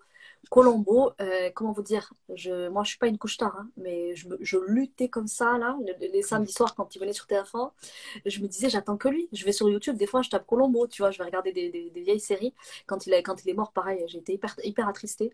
Euh, ces, enquêtes, tu, te dis, mais jamais j'aurais imaginé que c'était ça, le truc qu'il y avait derrière et tout. Voilà, donc je me suis régalée à regarder et encore aujourd'hui, je suis très très fan. C'est une série policière, enfin, les épisodes ils durent trop longtemps, mais à chaque fois, euh, je tombe de 4000 étages tellement je suis choquée de l'intrigue, elle est hyper fine, enfin, ça n'a rien à voir avec ce qu'on peut voir aujourd'hui, quoi. C'est c'est hyper fin, hyper profond. Il y a beaucoup de la psychologie aussi dedans. Euh, voilà, je suis fan. je sais pas si tu sais, mais l'acteur Peter Falk, avant qu'il fasse Colombo, ouais. C'est un acteur, euh, il jouait dans des films indépendants américains, un peu de Casavette et tout. C'est des films un peu intellectuels, des films qui marchaient bien. Et dès qu'il a fait Colombo, ils lui ont attaché ce, personnage qui lui a collé à la peau. Il a plus, il a plus fait carrière dans, le cinéma, le pauvre, à cause que ah Colombo, dès qu'on le voyait à la télé, donc ça, ne le faisait pas quoi. S'il jouait un film un peu dramatique, ah mais c'est Colombo qui joue. Ouais, subhanallah. Ah. Voilà, donc du coup euh, Chirac, Colombo, et après, en troisième, je vous troisième. mon chouchou, tout le monde le connaît, mon chouchou, hein, d'ailleurs, dans l'ordre, ça aurait plutôt été lui, Zinedine Zidane. Ils ont rien à voir. Hein. les musulmans. Eh ben, voilà, on ne connaît pas trop. Hein. On ne sait pas trop. En tout cas, il n'a pas de positionnement, tu vois, sur ce plan-là. Donc, euh, moi, je le mets là. Mais après, alors, tu vois, lui seul sait s'il pratique, mais c'est très discret. Je sais qu'il croit. Après, est-ce qu'il pratique ou pas Je je suis pas sûre. Peu importe. C'est un top 5. C'est un top 5. C'est un top 5. Moi, Zinedine Zidane, il est dedans. Euh, Zinedine Zidane, sa qualité. Donc, euh, tu vois, Chirac, je t'ai dit, c'est le charisme. Colombo, c'était l'intelligence, le génie. Euh, Zinedine, c'est l'humilité. Waouh. Le gars, il a une classe internationale quand il joue. Il a du génie dans son jeu. Et pour lui, c'est normal, il fait rien d'extraordinaire, il voit pas pourquoi il y a tout cet engouement autour de lui. Il mène sa petite life comme si de rien n'était. Euh, il a des trophées en veux-tu, en voilà. Il revient pour 2006, il dit Ok, je veux, cette deuxième étoile, c'est moi qui vais la ramener. Enfin voilà, le mec, il est, énormissime. Et il a une humilité, il me scotch à chaque fois. Euh, il n'est pas conscient de ce qu'il est en fait. Et ça, c'est très très beau parce que ça vous donne encore plus de valeur quand vous n'avez pas conscience de la puissance que vous avez. Donc voilà, donc du coup, je suis très très fan, pas dire amoureuse de ce joueur, je le trouve kiffant. Kiffant. Numéro 4. Numéro 4, alors je t'avoue que moi, mon top 3, c'est souvent eux. Hein. Je cite en général pas d'autres personnes, mais tu m'as dit 5, j'ai coupé la part en deux, j'en ai trouvé 4. Oh, les féministes, on se calme. les féministes, on se calme, c'est pas fini. Ouais, moi, j'ai pas ce souci-là du féminisme, tu vois. Moi, je suis très, très à l'aise. Moi, j'aime les gens pour ce qu'ils sont, après, peu importe leur sexe, tu vois. Vas-y, vas-y. Euh, je t'en à toi. L'autre personne qui va venir, c'est justement une femme. Ne me demandez pas pourquoi. Euh, c'est Bernadette. Bernadette Chirac. Voilà. Celle qui m'est venue là, tu vois, quand tu m'as dit de, quand tu m'as dit, Kram, il y aura cette question-là. Je l'aurais pas cité parce que moi, je cite toujours Zidane, enfin Zidane, Colombo et, Chirac. Et là, je me suis dit, ouais, une personne qui m'inspire au-delà de ces trois-là, c'est Bernadette. Bernadette, elle a eu un engagement euh, associatif, politique. Et surtout, euh, vous le savez, derrière un grand homme, il y a forcément une grande femme. Elle est toute petite par la taille, mais je sais que par l'esprit, elle est très très grande. Elle a encaissé beaucoup de choses, beaucoup de rumeurs à propos de son mari. D'ailleurs, il, paraît que sur la fin de sa vie, elle lui a bien fait payer. J'en sais rien, mais en tout cas, cette femme, euh, je, je, trouvais qu'elle a une vraie force en elle, tu vois, une vraie force. Je sais que c'est elle qui lui a tenu le dos que sans, lui, sans elle, il n'aurait pas été là, tu vois. Bernadette, j'ai beaucoup de respect et d'amour pour elle. Voilà, je, je l'ai cherché hein, parce que clairement, moi, je, voilà, dès que je la vois, je sais que j'ai beaucoup de sympathie pour elle et que je sais pas, la, la loyauté. voilà, mais sa loyauté, son engagement, son dévouement, euh, les pièces jaunes, je sais qu'elle s'est beaucoup engagée aux côtés de David Douillet sur les pièces jaunes et tout, tu vois. Donc ça a été toute mon enfance et j'ai du respect pour cette femme. Euh, donc voilà, mais ça s'arrêtera là pour moi parce que j'ai pas d'autres. Euh, voilà. T'as pas dit Je suis allée chercher un quatrième pour te faire plaisir, mais il n'y a pas de cinquième. pas de cinquième. Non, pas de cinquième il est, il est très spécial. Et franchement, depuis le début, j'en fais. J'ai jamais eu un top, j'ai jamais eu un top 4 et encore moins un top 4 comme ça. Mais ça fait plaisir justement d'entendre les aspirations des gens, etc. Donc maintenant, le top 5, là on rentre, là, on rentre dans le dur. Là. Allez, go. Des musulmans qui t'ont le plus influencé. Number one. Ah, number one en tant que femme. Ah, ben c'est, une femme puissante. Hein. Maryam. Maryam alayha salam. Euh, en boucle, en boucle la sourate Maryam. Je, elle m'habite énormément, surtout depuis mon cheminement spirituel, pas religieux, mon cheminement spirituel. Cette femme, euh, ben, voilà, on sait que c'est la plus grande croyante que cette terre ait portée. Et en tant que femme, forcément, elle est mon influence. Voilà, elle m'influence directement. Euh, et je t'avoue que voilà, je suis, voilà, je, voilà, dès que dès que j'entends parler d'elle de près de loin, voilà, je suis fan. Je pourrais en parler pendant des heures. Number one. En deuxième, euh, pas forcément dans l'ordre, hein, mais Youssouf, Youssouf salam, euh, parce qu'il incarne la beauté. Et moi, je suis très très fan de ce qui est beau. Voilà. Je suis très très fan de ce qui est beau euh, et je trouve qu'il incarnait cette beauté humilité, tu vois, avec beaucoup d'humilité. Sa patience aussi dans les épreuves qu'il a eues. Il a été particulièrement éprouvé avec l'histoire de, de Ryan. Allah, on, on, a beaucoup repensé à lui, tu vois, à travers l'histoire du puits. Euh, donc, ouais, Youssouf, euh, c'est quelqu'un que j'ai hâte de rencontrer, qu'Allah me permet de le rencontrer parce qu'il m'inspire beaucoup, beaucoup. Euh, en tant qu'intellectuel, c'est Aïcha, radiallahu anha. Aïcha, quelle savante, quelle savante cette femme. Elle en avait, elle, elle, a enseigné, elle a transmis même à des hommes derrière un rideau. voilà, en tant qu'intellectuel. Savante de la ouais elle a un vrai modèle pour moi en tant qu'intellectuelle. Parce qu'elle a éduqué même les hommes, tu vois. Et d'ailleurs, je, suis toujours flattée quand on me dit Est-ce que je peux envoyer à mon mari, crame euh, ton podcast? Est-ce que je peux envoyer à mon frère? Bismillah, envoyez-leur, il n'y a pas de mal. bien sûr. Voilà. Parce que moi, ça s'adresse à la femme, mais, euh, mais si les frères peuvent en profiter, bismillah. Euh, donc, ouais, Aïcha en tant qu'intellectuelle. En tant qu'entrepreneuse, je suis obligée de parler d'elle. Khadija. Et moi, je me vois, moi, je suis la Khadija des temps modernes. Je me vois comme ça. Hein. Clairement, dans mon, dans mon quotidien, je me vois comme ça. Je suis Khadija des temps modernes, je veux rien savoir. je me vois vraiment comme Khadija des temps modernes. T'as placé, ben, placé, la barre, euh, as placé la ah barre super haut là. Mais il n'y a pas de grande réalisation sans grande vision. Et si tu te vois comme euh, une géante, euh, derrière tu fais des choses au moins au moins hyper impressionnantes, tu vois. Et quand tu as de grandes ambitions, il te faut de grands mentors, tu vois. Et Khadija, pas, je la trouve immense cette femme. Je la trouve, je me sens toute petite à côté d'elle. Attention, hein. mais je me dis, la nana, elle avait du charisme, elle avait du flair elle avait, tu vois, elle avait le nez, quoi, le pif pour l'entrepreneuriat. Quand je regarde son parcours, je me dis, OK, je vais être la petite Aïcha, je vais être la petite Radija et je vais tout dévaler. voilà, j'en suis pas encore à son stade. Mais, euh, voilà, moi, je, me vois comme elle, je me mets dans sa peau. Je en fait, tous les personnages, là, je me mets dans leur peau, tu vois. En tant que je me mets dans la peau de Myriam. En tant qu'entrepreneur, je me mets dans la peau de Khadija. En tant qu'intellectuel, je me mets dans la peau de Aïcha. Et c'est comme ça qu'on va, qu'on va marcher sur leurs traces, en fait. Donc voilà, donc Khadija, je me vois comme elle. Voilà, je me, je m'identifie à elle. Voilà. Euh, donc là, du coup, on, en a quatre, hein on ne rappelle plus. On en a quatre. Et je peux rebondir sur ce que tu as dit. Deux secondes. Rebondir parce que c'est intéressant, les gens nous écoutent. Mm. Tu as dit, il faut presque, faut presque avoir un but qui n'est pas atteignable. Mm. Parce que j'avais vu une vidéo qu'un entrepreneur, il disait à son fils, et un but que tu te dis, je vais jamais atteindre. Parce qu'il a dit, moi, j'ai eu un but, c'est d'avoir une maison et un yacht. Maintenant que je les ai, je sais, je sais même plus quoi faire. Donc, essaye d'avoir quelque chose. Donc, toi, voilà, toi, Khadija des temps modernes. Ça veut dire qu'il y a du, ça veut dire que ah tu, vois loin, il y a du taf. C'est, ben, ça. Ah c'est ça que les musulmans, les musulmans, en fait, ils sont rétrécis leur pensée. Ils pensent à des choses tellement petits bras que, qu'au final, après avoir réalisé ça, ils ne savent plus quoi faire. Donc, non, voyez loin moi, par exemple, comme je disais tout à l'heure, les musulmans Awards. Moi, je veux faire une UMM, je veux transformer une chaîne de télé. Je veux devenir le Netflix musulman. J'ai envie de vendre des produits. J'ai envie d'avoir ma marque de chips, ma marque de, de, de boisson énergétique. ma boisson énergétique. Je veux qu'on possède des choses. On possède rien. On n'a même pas de produits. On va voir, on va voir. Tout à l'heure, tu parlais d'épicerie. Tu rentres dans une épicerie, on possède rien. Ça, c'est un Nestlé, ça, c'est un Danone, ça, c'est un Kellogg's. On, on possède rien. On a des magasins, mais on ne possède rien.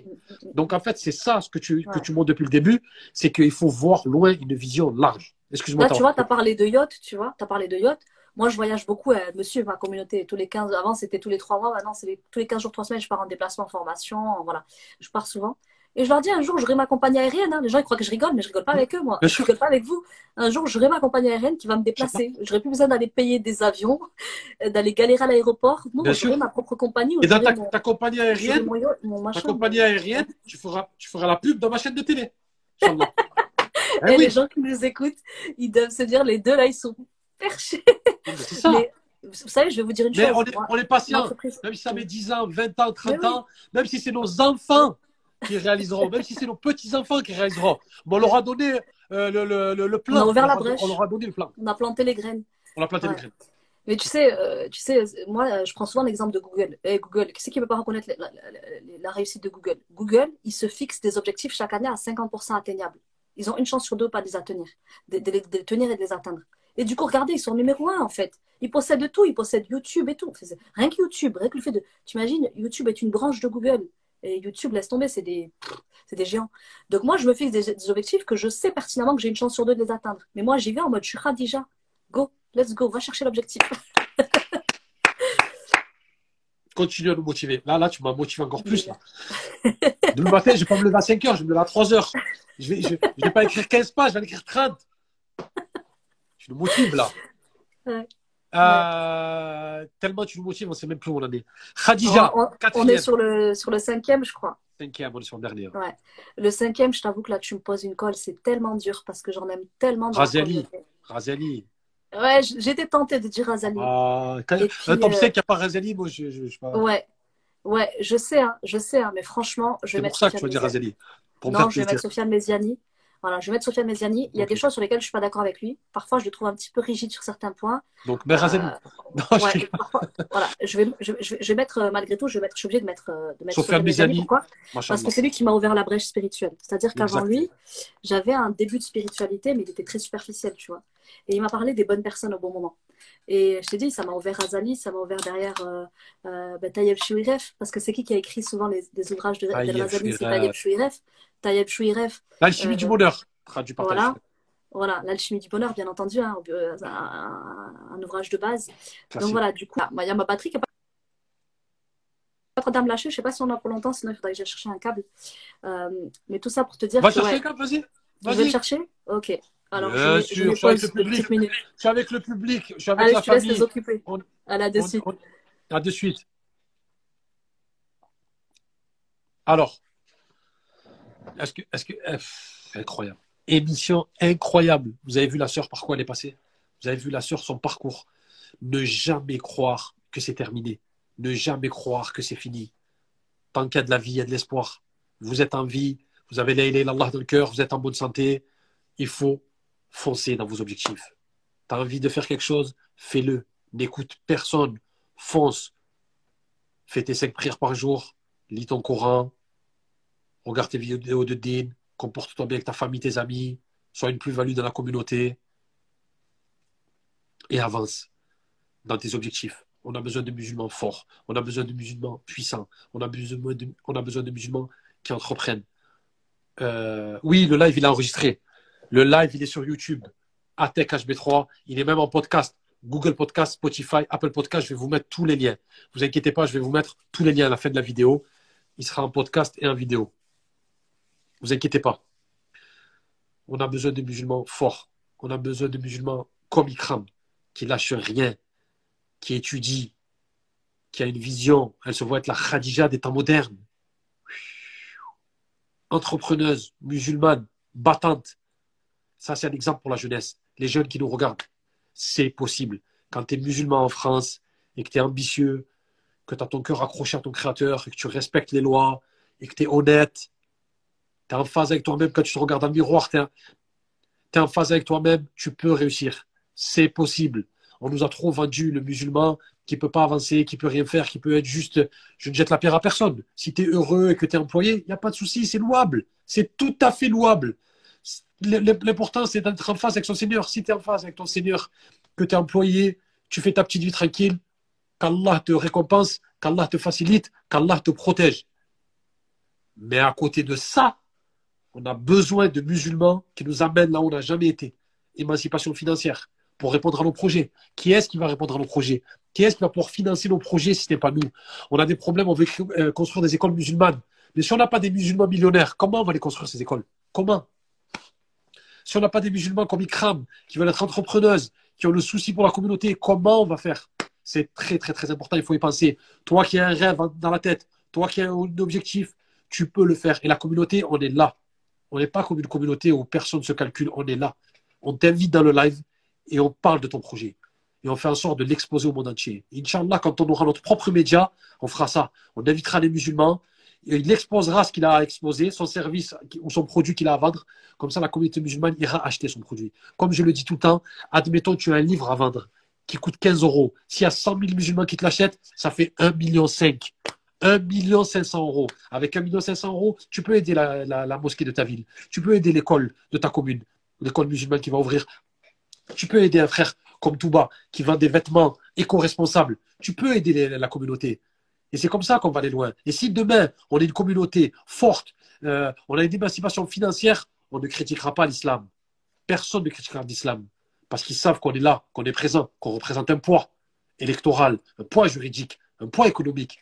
Donc, ils ne s'aviseront pas à se moquer de l'islam, à dire des mauvaises choses. Ils vont dire Ouh, attention, les musulmans, c'est une puissance économique, il faut faire attention. On ne peut pas parler d'eux comme ça.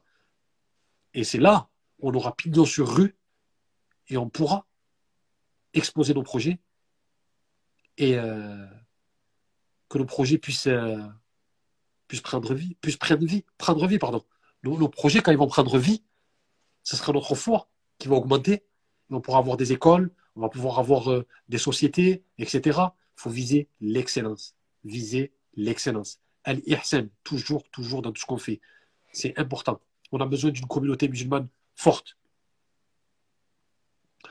On a besoin d'une communauté puissante. C'est très, très, très important. Je vous le répète. La marque, regardez, sponsor du HB3 Show, Touba Clothing. C'est une marque qui n'a rien à envier à Nike, Adidas, Puma, toutes les marques que vous connaissez, même les marques de luxe que vous connaissez, elle n'a rien à envier. Cette marque, elle n'a rien à envier. C'est deux, frères, des musulmans, qui ont créé cette marque. Chaque commande, un arbre est planté. Elle a signé cette marque une charte comme quoi elle ne fait pas travailler d'enfants. Regardez comment cette marque, elle a la, elle le souci de la sunna. Et l'industrie du textile, c'est l'industrie qui gaspille le plus qui gaspillent le plus d'eau. Ils ont décidé de travailler avec de l'eau recyclée. Donc, ils ne gaspillent pas. Alors, la marque Touba Closing, on va vous le remettre après. Pensez à donner de la force aux frères pour notre émancipation financière. C'est important, important. Inch'Allah. Barakallahu fikum. La sœur super inspirante. Où est-elle? Notre sœur Ikram, où est-elle?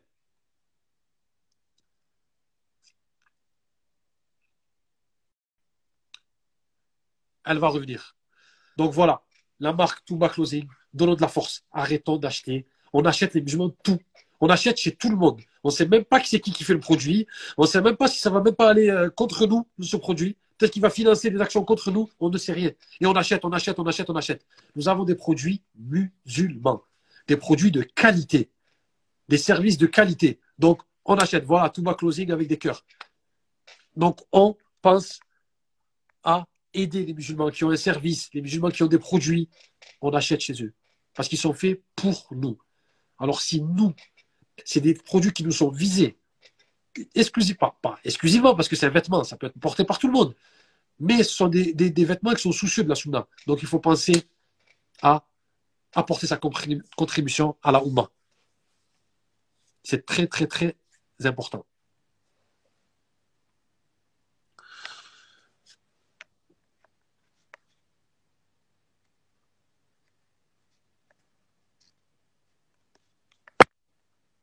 Ikram arrive. Elle arrive, c'est pas fini, c'est pas fini. Ouais, ça avait bugué quand tu es arrivé. C'est pas fini. Mais bien sûr que non, c'est pas fini. Le HB3 chaud, c'est jamais fini. Tu sais pourquoi le HB3 chaud, c'est pas fini? Ouais. Parce qu'un HB3 chaud sans le quiz 15, c'est pas un HB3 chaud. Ah, désolé. Je suis désolé. On peut pas finir si on fait pas le quiz 15, si on fait pas la, petite annonce de la fin, si on se dit pas au revoir en bonne et due forme. Ça peut pas être fini. Alors, le quiz 15. Je te rappelle les règles. Vas-y. Je te donne deux propositions. Le jus de mangue ou le jus d'ananas. Tu me dis, je veux le jus de mangue. OK. Si tu me dis les deux, joker. OK. Et tu n'as que deux jokers. OK. Donc fais attention de ne pas les cramer. OK. Tu n'as que deux jokers. Et il y a des questions qui sont super pertinentes et des fois, c'est n'importe quoi. Allez, c'est parti. Apprendre ou comprendre? Comprendre. Pourquoi? Euh, parce, que la, parce que le savoir sans la compréhension, pour moi, ça n'a pas de sens. Religion ou spiritualité? Ah, spiritualité. Spiritualité, ça te parle plus. ça a un goût, la spiritualité. C'est le, goût du miel, le halwa. C'est incroyable que tu dises le goût, parce que le Ghazali dit euh, la foi, elle, enfin, t'acquiert la foi par le zoq, le goût, dans un de ses livres. Eh, tu vois, ça, je même pas, même pas au courant de ça. J'ai pas, pas vu ça chez les Magnifique, ce que tu es en train de dire. Mm. Là, rien à voir. Manger ou dormir? Aïe, aïe, aïe. Manger. Je préfère manger? Ouais, manger. On préfère manger. Lire ou écrire? Écrire. Tu préfères écrire? Ouais, parce que moi je crois qu'Allah nous a soufflé une science infinie, enfin infinie, une science en tout cas beaucoup plus grande que ce qu'on se l'imagine. Et, euh, je crois que quand on écrit, on a accès à ça. Euh, je suis très très portée sur l'écriture et, je pense qu'on peut très très bien apprendre en observant les signes à l'intérieur de nous. Allah il dit, tout à l'intérieur de vous et autour de vous est un signe. Donc à l'intérieur de nous, il y a des espaces inexplorés parce que euh, on rentre pas à l'intérieur de nous. Mais si juste on vous isole comme il a fait Al-Razali, il est rentré à l'intérieur de lui, regardez ce qui nous a, ce nous a pondu. Il nous a pondu euh, dix années d'œuvre, la revivification de la foi. Euh, la foi, c'est quelque chose qu'on goûte à l'intérieur de soi. Et, et moi, je crois qu'à l'intérieur de nous, il y a des petits miracles insoupçonnés. Est-ce que tu es en train de nous dire que tu vas écrire un livre bientôt? Ah, on me le suggère souvent et j'avoue que l'idée n'est pas trop loin, mais euh, je suis sur tellement de projets que c'est délicat de trouver le temps. Mais ça arrivera forcément à un moment donné, Inch'Allah. on t'invitera. Inch'Allah, tu sais, tu sais, que dans, tu sais que dans l'univers Muslim Media, il y, a une, il y, a une, émission littéraire qui va mhm. débuter, qui mhm. s'appelle À livre ouvert. Ah. Par, deux, par, deux auteurs, Kerima, qui a écrit déjà deux romans, et Anna, qui a écrit un recueil de, poèmes. Hmm. Donc, si tu écris un livre, tu seras la bienvenue à Livre ouvert, Inch'Allah. Bismillah, avec grand plaisir. Le plaisir sera pour nous. Respect ou loyauté? Ah, le respect. Respect. Ouais. Le respect, pour moi, c'est une valeur. Euh, relève de la dignité humaine, tu vois. C'est-à-dire que pour moi, il y a plein de choses qui sont de l'ordre du primaire, d'autres de, l'ordre du secondaire. Et Allah, il a fait les êtres humains sacrés. La vie humaine, il a fait sacrée. Et, et tout ce qui est en ce bas monde est sacré. Tu vois, cette terre aussi, elle a quelque chose de sacré. Elle a un dépôt confié. Et, et ça commence par le respect, en fait. Juste le respect. Que tu ne sois pas loyal, bon. Mais que tu n'aies pas le respect des choses et de la personne, euh, c'est que tu n'as pas assez considéré le dépôt confié. Et tous les êtres humains autour de vous sont, euh, sont des dépôts d'une certaine manière, dans le sens où vous allez devoir répondre des interactions que vous avez eues avec eux, des enfants qu'on vous a confiés, des époux qu'on vous a confiés. Et, et le respect, c'est quand même pour moi une valeur qui, qui relève à l'amour propre, tu vois, de la personne, à la considération de son être en tant qu'individu sacré, tu vois, fait sacré, rendu sacré par Allah, par ce souffle qui est en lui, tu vois. Euh, donc le respect, quand même, pour moi, c'est quelque chose, qui, quelque chose de l'ordre du transcendantal, tu vois. C'est. Voilà. Parler ou écouter Ah, écouter. Écouter. On apprend tellement plus en écoutant. C'est quelque chose sur lequel je travaille, hein, parce que je suis une, je suis une vraie, vraie bavarde. Euh, mais je sais que la sagesse, elle se trouve dans l'écoute. On a deux oreilles et une bouche. Hein. Exact. Ouais. Montagne ou plage? Ah, la montagne. On la voit trop, la plage d'eau. Mais ouais, je pense que ouais, c'est bien fait, on l'a. Et, et, ceux qui me suivent, elles savent que je suis tout le temps en contemplation. Euh, mais c'est vrai que les montagnes, elles ont. Elles m'impressionnent. Je sais pas comment t'expliquer, c'est. Euh, euh, elles ont été fixées par Allah, quoi, tu vois. Les montagnes, je trouve que c'est. Elles, elles, ont ce côté réconfortant, protecteur. Là où la mer, quand même, et, euh, elle blague pas la mer, hein, quand elle est agitée, on en, sait quelque chose, hein, tu vas te baigner dans les profondeurs là-bas. Euh, bon, on peut, on peut se tuer à la montagne, on peut se tuer aussi à la mer, mais je sais pas, les montagnes, je trouve quelque chose de très réconfortant et à chaque fois que je les regarde, je me dis, Allah les a fixées, c'est magnifique. Toi qui as fait la Umrah, mhm. la Mecque ou Médine? La Mecque. Contrairement à ce que répondent 90% des gens, pour moi, c'est la Mecque la Mecque, il y a cette image de habillé en blanc, tu vois. Euh, tu vois, les gens, ils sont habillés euh, tous en blanc, beaucoup plus qu'à Médine, tu vois. Euh, parce qu'en général, les gens, ils atterrissent à la Mecque, tu vois, ils, accompagnent, ils accomplissent le pèlerinage et ensuite ils vont à Médine. Mais des fois, l'inverse, c'est vrai aussi, tu vois. Et du coup, il y a ce. Je peux pas m'empêcher de m'imaginer au jour dernier, tu vois, quand on va tous être ressuscités et qu'on va tous arriver comme ça, de toutes les couleurs, toutes les formes, toutes les tailles, en direction de notre Seigneur, tu vois. Et il y a une symbolique très très forte. Il y a une grosse agitation, mais quand on arrive à s'extirper de l'agitation, euh, à trouver un petit peu d'intimité malgré l'agitation, euh, tu vis des moments là-bas. Voilà. Médine, il y a, y a l'odeur du prophète. Très très belle odeur du prophète. Il a, il a parfumé Médine de son odeur, tu vois. Donc euh, Médine, il y, a une, il y, a une, odeur que tu trouveras nulle part ailleurs, tu vois. Tu parlais tout à l'heure de la foi qui se goûte par le nez. Effectivement, là-bas, tu goûtes à cette odeur.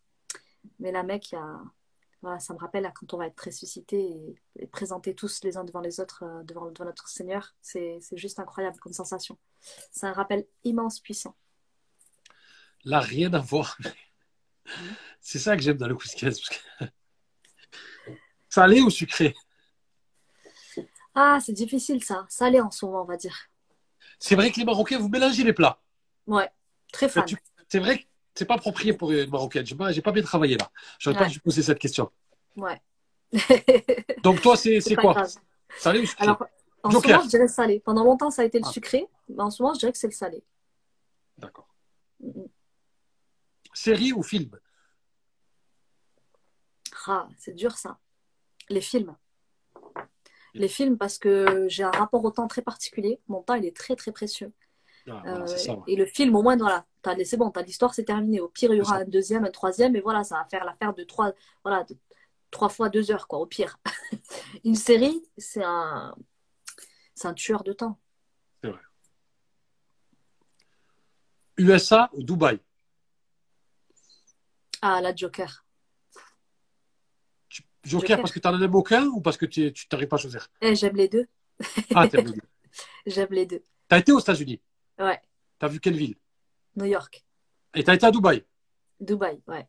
Tu as déjà été Ouais, j'ai fait les deux. Ouais. Et tu n'arrives pas à trancher entre les deux? Non. Ah bon? Trop dur.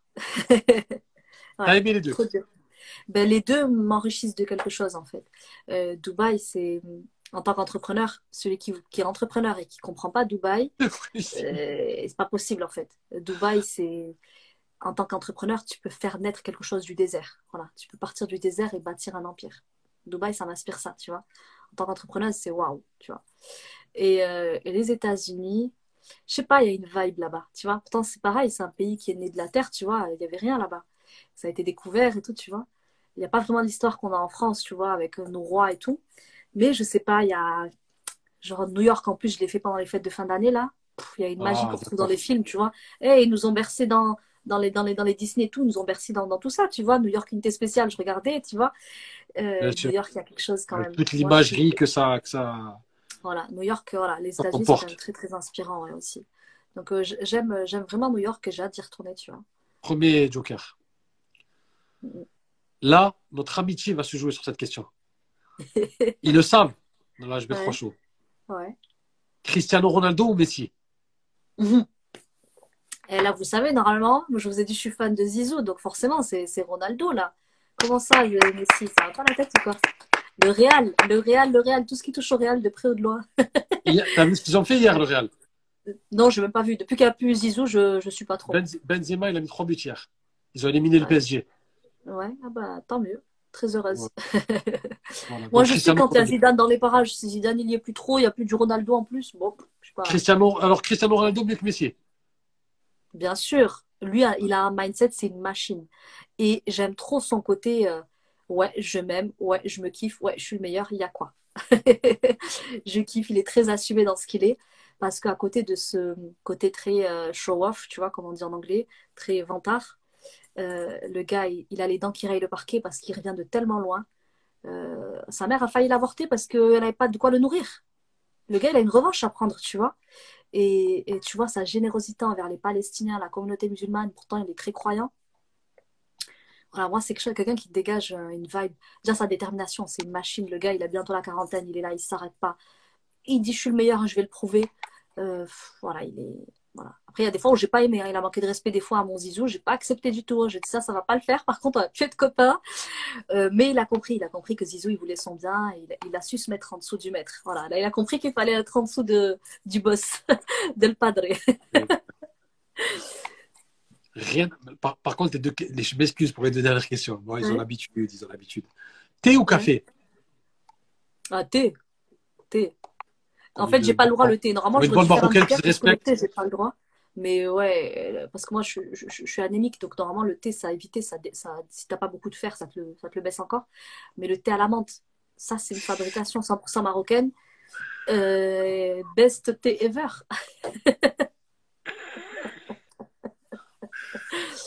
Voilà. Et j'aime pas le café, j'aime pas l'odeur que ça laisse en bouche. euh, je trouve que ça fait une, une haleine. euh, voilà. Et ça jaunit les dents. Le, le thé aussi, mais bon, le thé, ça a, un, ça a un goût quand même, tu peux pas tester. Pour la dernière. Ouais. Désolé. Mhm. Couscous ou tagine? Couscous tfaya. Couscous sucré salé. Non. Si, poulet avec les, avec les raisins secs et tout. J'aime pas les raisins secs. hein. Tu me les mets dans un couscous Ah. avec des Ah oignons oui. caramélisés, du, euh, des, des, des raisins secs et tout là. Pah, laisse tomber. Dinguerie ce plat. Couscous tfaya, ouais. Pas le, pas le 100% salé, le sucré salé. Le couscous sucré salé là. Avec les, les, les oignons caramélisés et les euh, confits, je sais pas si on dit confits ou caramélisés, les raisins secs. Très très bon avec du poulet. Une petite tuerie. D'accord. D'accord. Alors, l'émission touche à sa fin. Ça y est, on y est? On y est. Ça, ça, ça Ouais. fait ouais, un petit moment qu'on est là. Machallah, on prend du Bien plaisir. sûr. voilà. Tu- Bon, d'habitude, c'est une heure, une heure et demie les, les, les Non, lives non, comme non, ça. Donc, machallah, on a- là, j'ai donné et alhamdoulilah, en plus, ça m'a pas vidé, ça m'a rechargé, subhanallah. D'habitude, je ressens vidé. Non, on Là, est je peux toujours pas recharger. Quand on sort du HB3 Show, on est toujours épanoui, On est rechargé. Hein. et motivé, déterminé. Et je vais terminer Ouais. sur l'annonce que je, que je lance à chaque fois. Ouais. Kram. Voilà. On a une sœur qui s'appelle Asia, qui est atteinte de la myopathie. C'est une maladie qui lui atrophie les muscles. Mais malgré ça, elle a le mindset à la Ikram. Écoute bien, elle est étudiante. Elle a un appartement aménagé pour elle. Mm. Sauf que, lorsqu'elle se retrouve devant un ascenseur, il faut qu'elle attende que quelqu'un lui appuie sur l'ascenseur. Dans le frigo, il faut que quelqu'un ouvre le frigo dans son appart. Pardon. Donc, elle a fait un devis pour avoir un bras robotisé. Quand elle arrivera dans l'ascenseur, elle pourra, pourra appuyer sur le bouton. Chez elle, elle pourra ouvrir le frigo. Elle aspire à l'indépendance. C'est une musulmane, une battante. C'est pas est en mode, euh, voilà, Allah subhanahu wa ta'ala a décidé que j'ai la myopathie, je ne bouge pas de chez moi, je reste là et je fais rien et je regarde par la fenêtre. Non, c'est une battante. Elle, elle, elle, étudie, elle a un appartement, il lui manque ce bras. Mais sincèrement, la, la, la, la quête, c'est 53 000 euros. On est à 33 000 euros. Je demande de la générosité des musulmans. Aucune au monde n'a réduit une richesse. Barakallahu fikoum. Il faut l'aider. Il nous manque 19 000 euros. Il faut l'aider. Balance le lien. Pardon? Balance le lien. On fait péter je la balance le lien. Mais attends, attends, attends. C'est le 24e épisode. Toutes les émissions, je le fais. Ouais. Et je mets le lien sous, le, sous cette vidéo sous l'Apple Podcast, sous le Google Podcast, sous le Spotify, sous le YouTube. Et de temps en temps, je le mets en, je le mets en story. Et la famille de UMM, Univers Muslim Media, pareil, de temps en temps, on le met. On lâche rien. Tant qu'elle n'a pas son bras, je lâche, on lâche rien. Donc, s'il vous plaît, s'il vous plaît, les musulmans, si vous connaissez des gens, peut-être des mécènes, des gens qui ont de l'argent, etc., essayez d'amener cette, cette, cette, cette, euh, cette cagnotte dans des portes où on peut vite régler le problème, Inch'Allah. En tout cas, aucune monde n'a réduit une richesse. Barakallahu fikoum, je sais que vous êtes généreux. En plus, l'approche du ramadan, on va essayer de faire des émissions de Muslim Motivation autour de ça. Inch'Allah, ya Rabbi, qu'elle puisse avoir son bras, c'est ce qu'on souhaite, c'est notre rêve. Et on, tient, ça nous tient vraiment, vraiment à cœur. Je te laisse dire le dernier mot par rapport à ça et par rapport à l'émission. Et après, on se dira. Bah justement, j'allais rebondir dessus. Tu parlais effectivement de l'entrée de Ramadan, etc. Euh, Ramadan, il faut y rentrer léger. C'est-à-dire qu'on n'attend pas Ramadan pour s'alléger euh, de, de, ce récipient que le ventre. Hein. on se purifie aussi spirituellement. Et le elle est purificatrice. C'est-à-dire que euh, elle vous lave de l'argent que vous avez mangé en trop, qui n'était pas à vous, qui ne vous était pas destiné, que vous avez surfacturé. Euh, il se peut que vous ayez mangé de l'argent qui ne vous appartient pas, que vous ne l'ayez pas rendu, que vous ayez oublié de rendre des dettes. Euh, déjà, régler vos dettes, c'est très important. Au-delà de, régler ses dettes, euh, lavez-vous. L'aumône, elle vous lave, elle éteint les péchés comme l'eau comme l'eau éteint le feu. Donc, euh, avant l'entrée du mois de Ramadan, mettez-vous dans une disposition intérieure de purification. On se purifie tous les jours, les musulmans, avec euh, les ablutions. On se purifie à travers la salade. Quand on, quand on prie, nos péchés tombent, d'accord ils, nous quittent. Les membres, ils se, ils se délaissent de tout ça.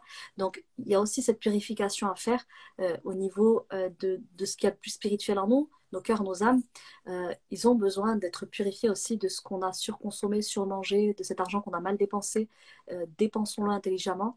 Euh, voilà, mettons-nous dans cette disposition intérieure d'être purifiés. On n'attend pas Ramadan pour se purifier, pour commencer à faire des dons. Non, déjà avant, on commence à à, à aider la communauté à, se purifier à être dans cette disposition de je m'allège de, ce que j'ai mangé que j'aurais pas dû, de ce que j'ai mal gagné peut-être, euh, de ce que j'ai pas remboursé. Voilà, on se met déjà dans cet état-là euh, parce que le sans transition, c'est violent spirituellement. Euh, et souvent, vous allez passer à côté de votre, de votre ramadan quand c'est comme ça. Quand vous, vous y rentrez de but en blanc sans préparation, il y a une préparation au niveau du jeûne, ça c'est vrai, mais il y a aussi une purification au niveau voilà, des, cinq, des cinq autres piliers d'islam à faire. Et, et l'aumône, souvent, vous le voyez bien dans le Coran, euh, direct après la salade, on va vous parler de la zakat. D'accord On va parler des parents et de la zakat.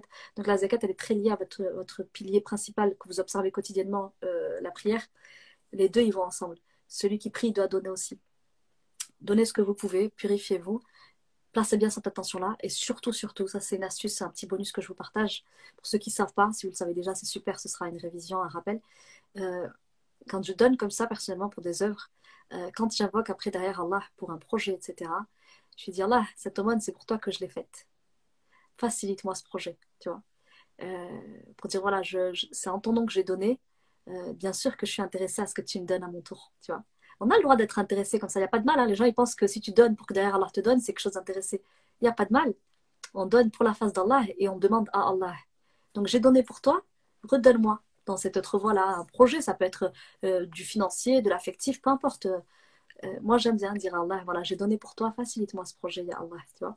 Donc, euh, ça, c'est quelque chose qui facilite l'exaucement aussi. Voilà, quand vous voulez être exaucé, et surtout si vous vivez actuellement, et moi c'est le cas actuellement dans ma vie, si vous êtes dans une gêne, si vous êtes dans une gêne, vous, votre famille, peu importe, hein, soit personnel, professionnel et tout, vous voulez qu'Allah vous enlève cette gêne, donnez.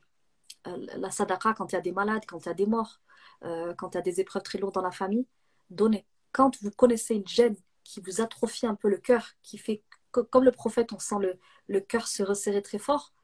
Pour dissiper la gêne, donnez. Donnez au nom d'Allah afin qu'il qu'il élargisse vos cœurs pour qu'ils puissent se dilater et surtout pour qu'ils puissent soulager vos situations, qu'ils puissent les apaiser, qu'ils puissent euh, redonner la santé à celui qui est malade, qu'ils puissent faire miséricorde aux morts, euh, qu'ils puissent débloquer votre situation, peu importe là où vous êtes bloqué. Donc voilà, donc euh, l'aumône, euh, elle, a, des vertus, surtout quand la nia elle est bien placée. moi, je, moi, dès que je veux quelque chose d'Allah, je donne. Je veux ça de toi, je donne. Vous voyez, souvent ça marche comme ça. On obtient d'Allah ce qu'on est capable de donner pour lui. Masha'Allah. En tout cas, je mettrai les liens pour la cagnotte en dessous de cette vidéo, demain pour le podcast, après-demain pour le YouTube. Et souvent, venez dans ma page, vous verrez souvent. Euh, je laisse souvent le lien dans les stories, etc. L'émission touche à sa fin. Ikram, ça a été un plaisir. Ça a été un régal. Tu nous as édifiés, tu nous as motivés, tu nous as inspirés. Ça a été vraiment un parcours atypique, incroyable. Et je sais que tout le monde va prendre les petites pépites que tu as laissées par-ci, par-là. On va les ramasser et on va essayer de faire quelque chose de productif pour la Oumma. Barakallah fik. Je t'en remercie. Merci beaucoup. Euh, merci à tout le monde d'être resté aussi tard. C'est la fin de l'épisode 24. Demain, nous avons l'épisode 25. C'est jamais arrivé.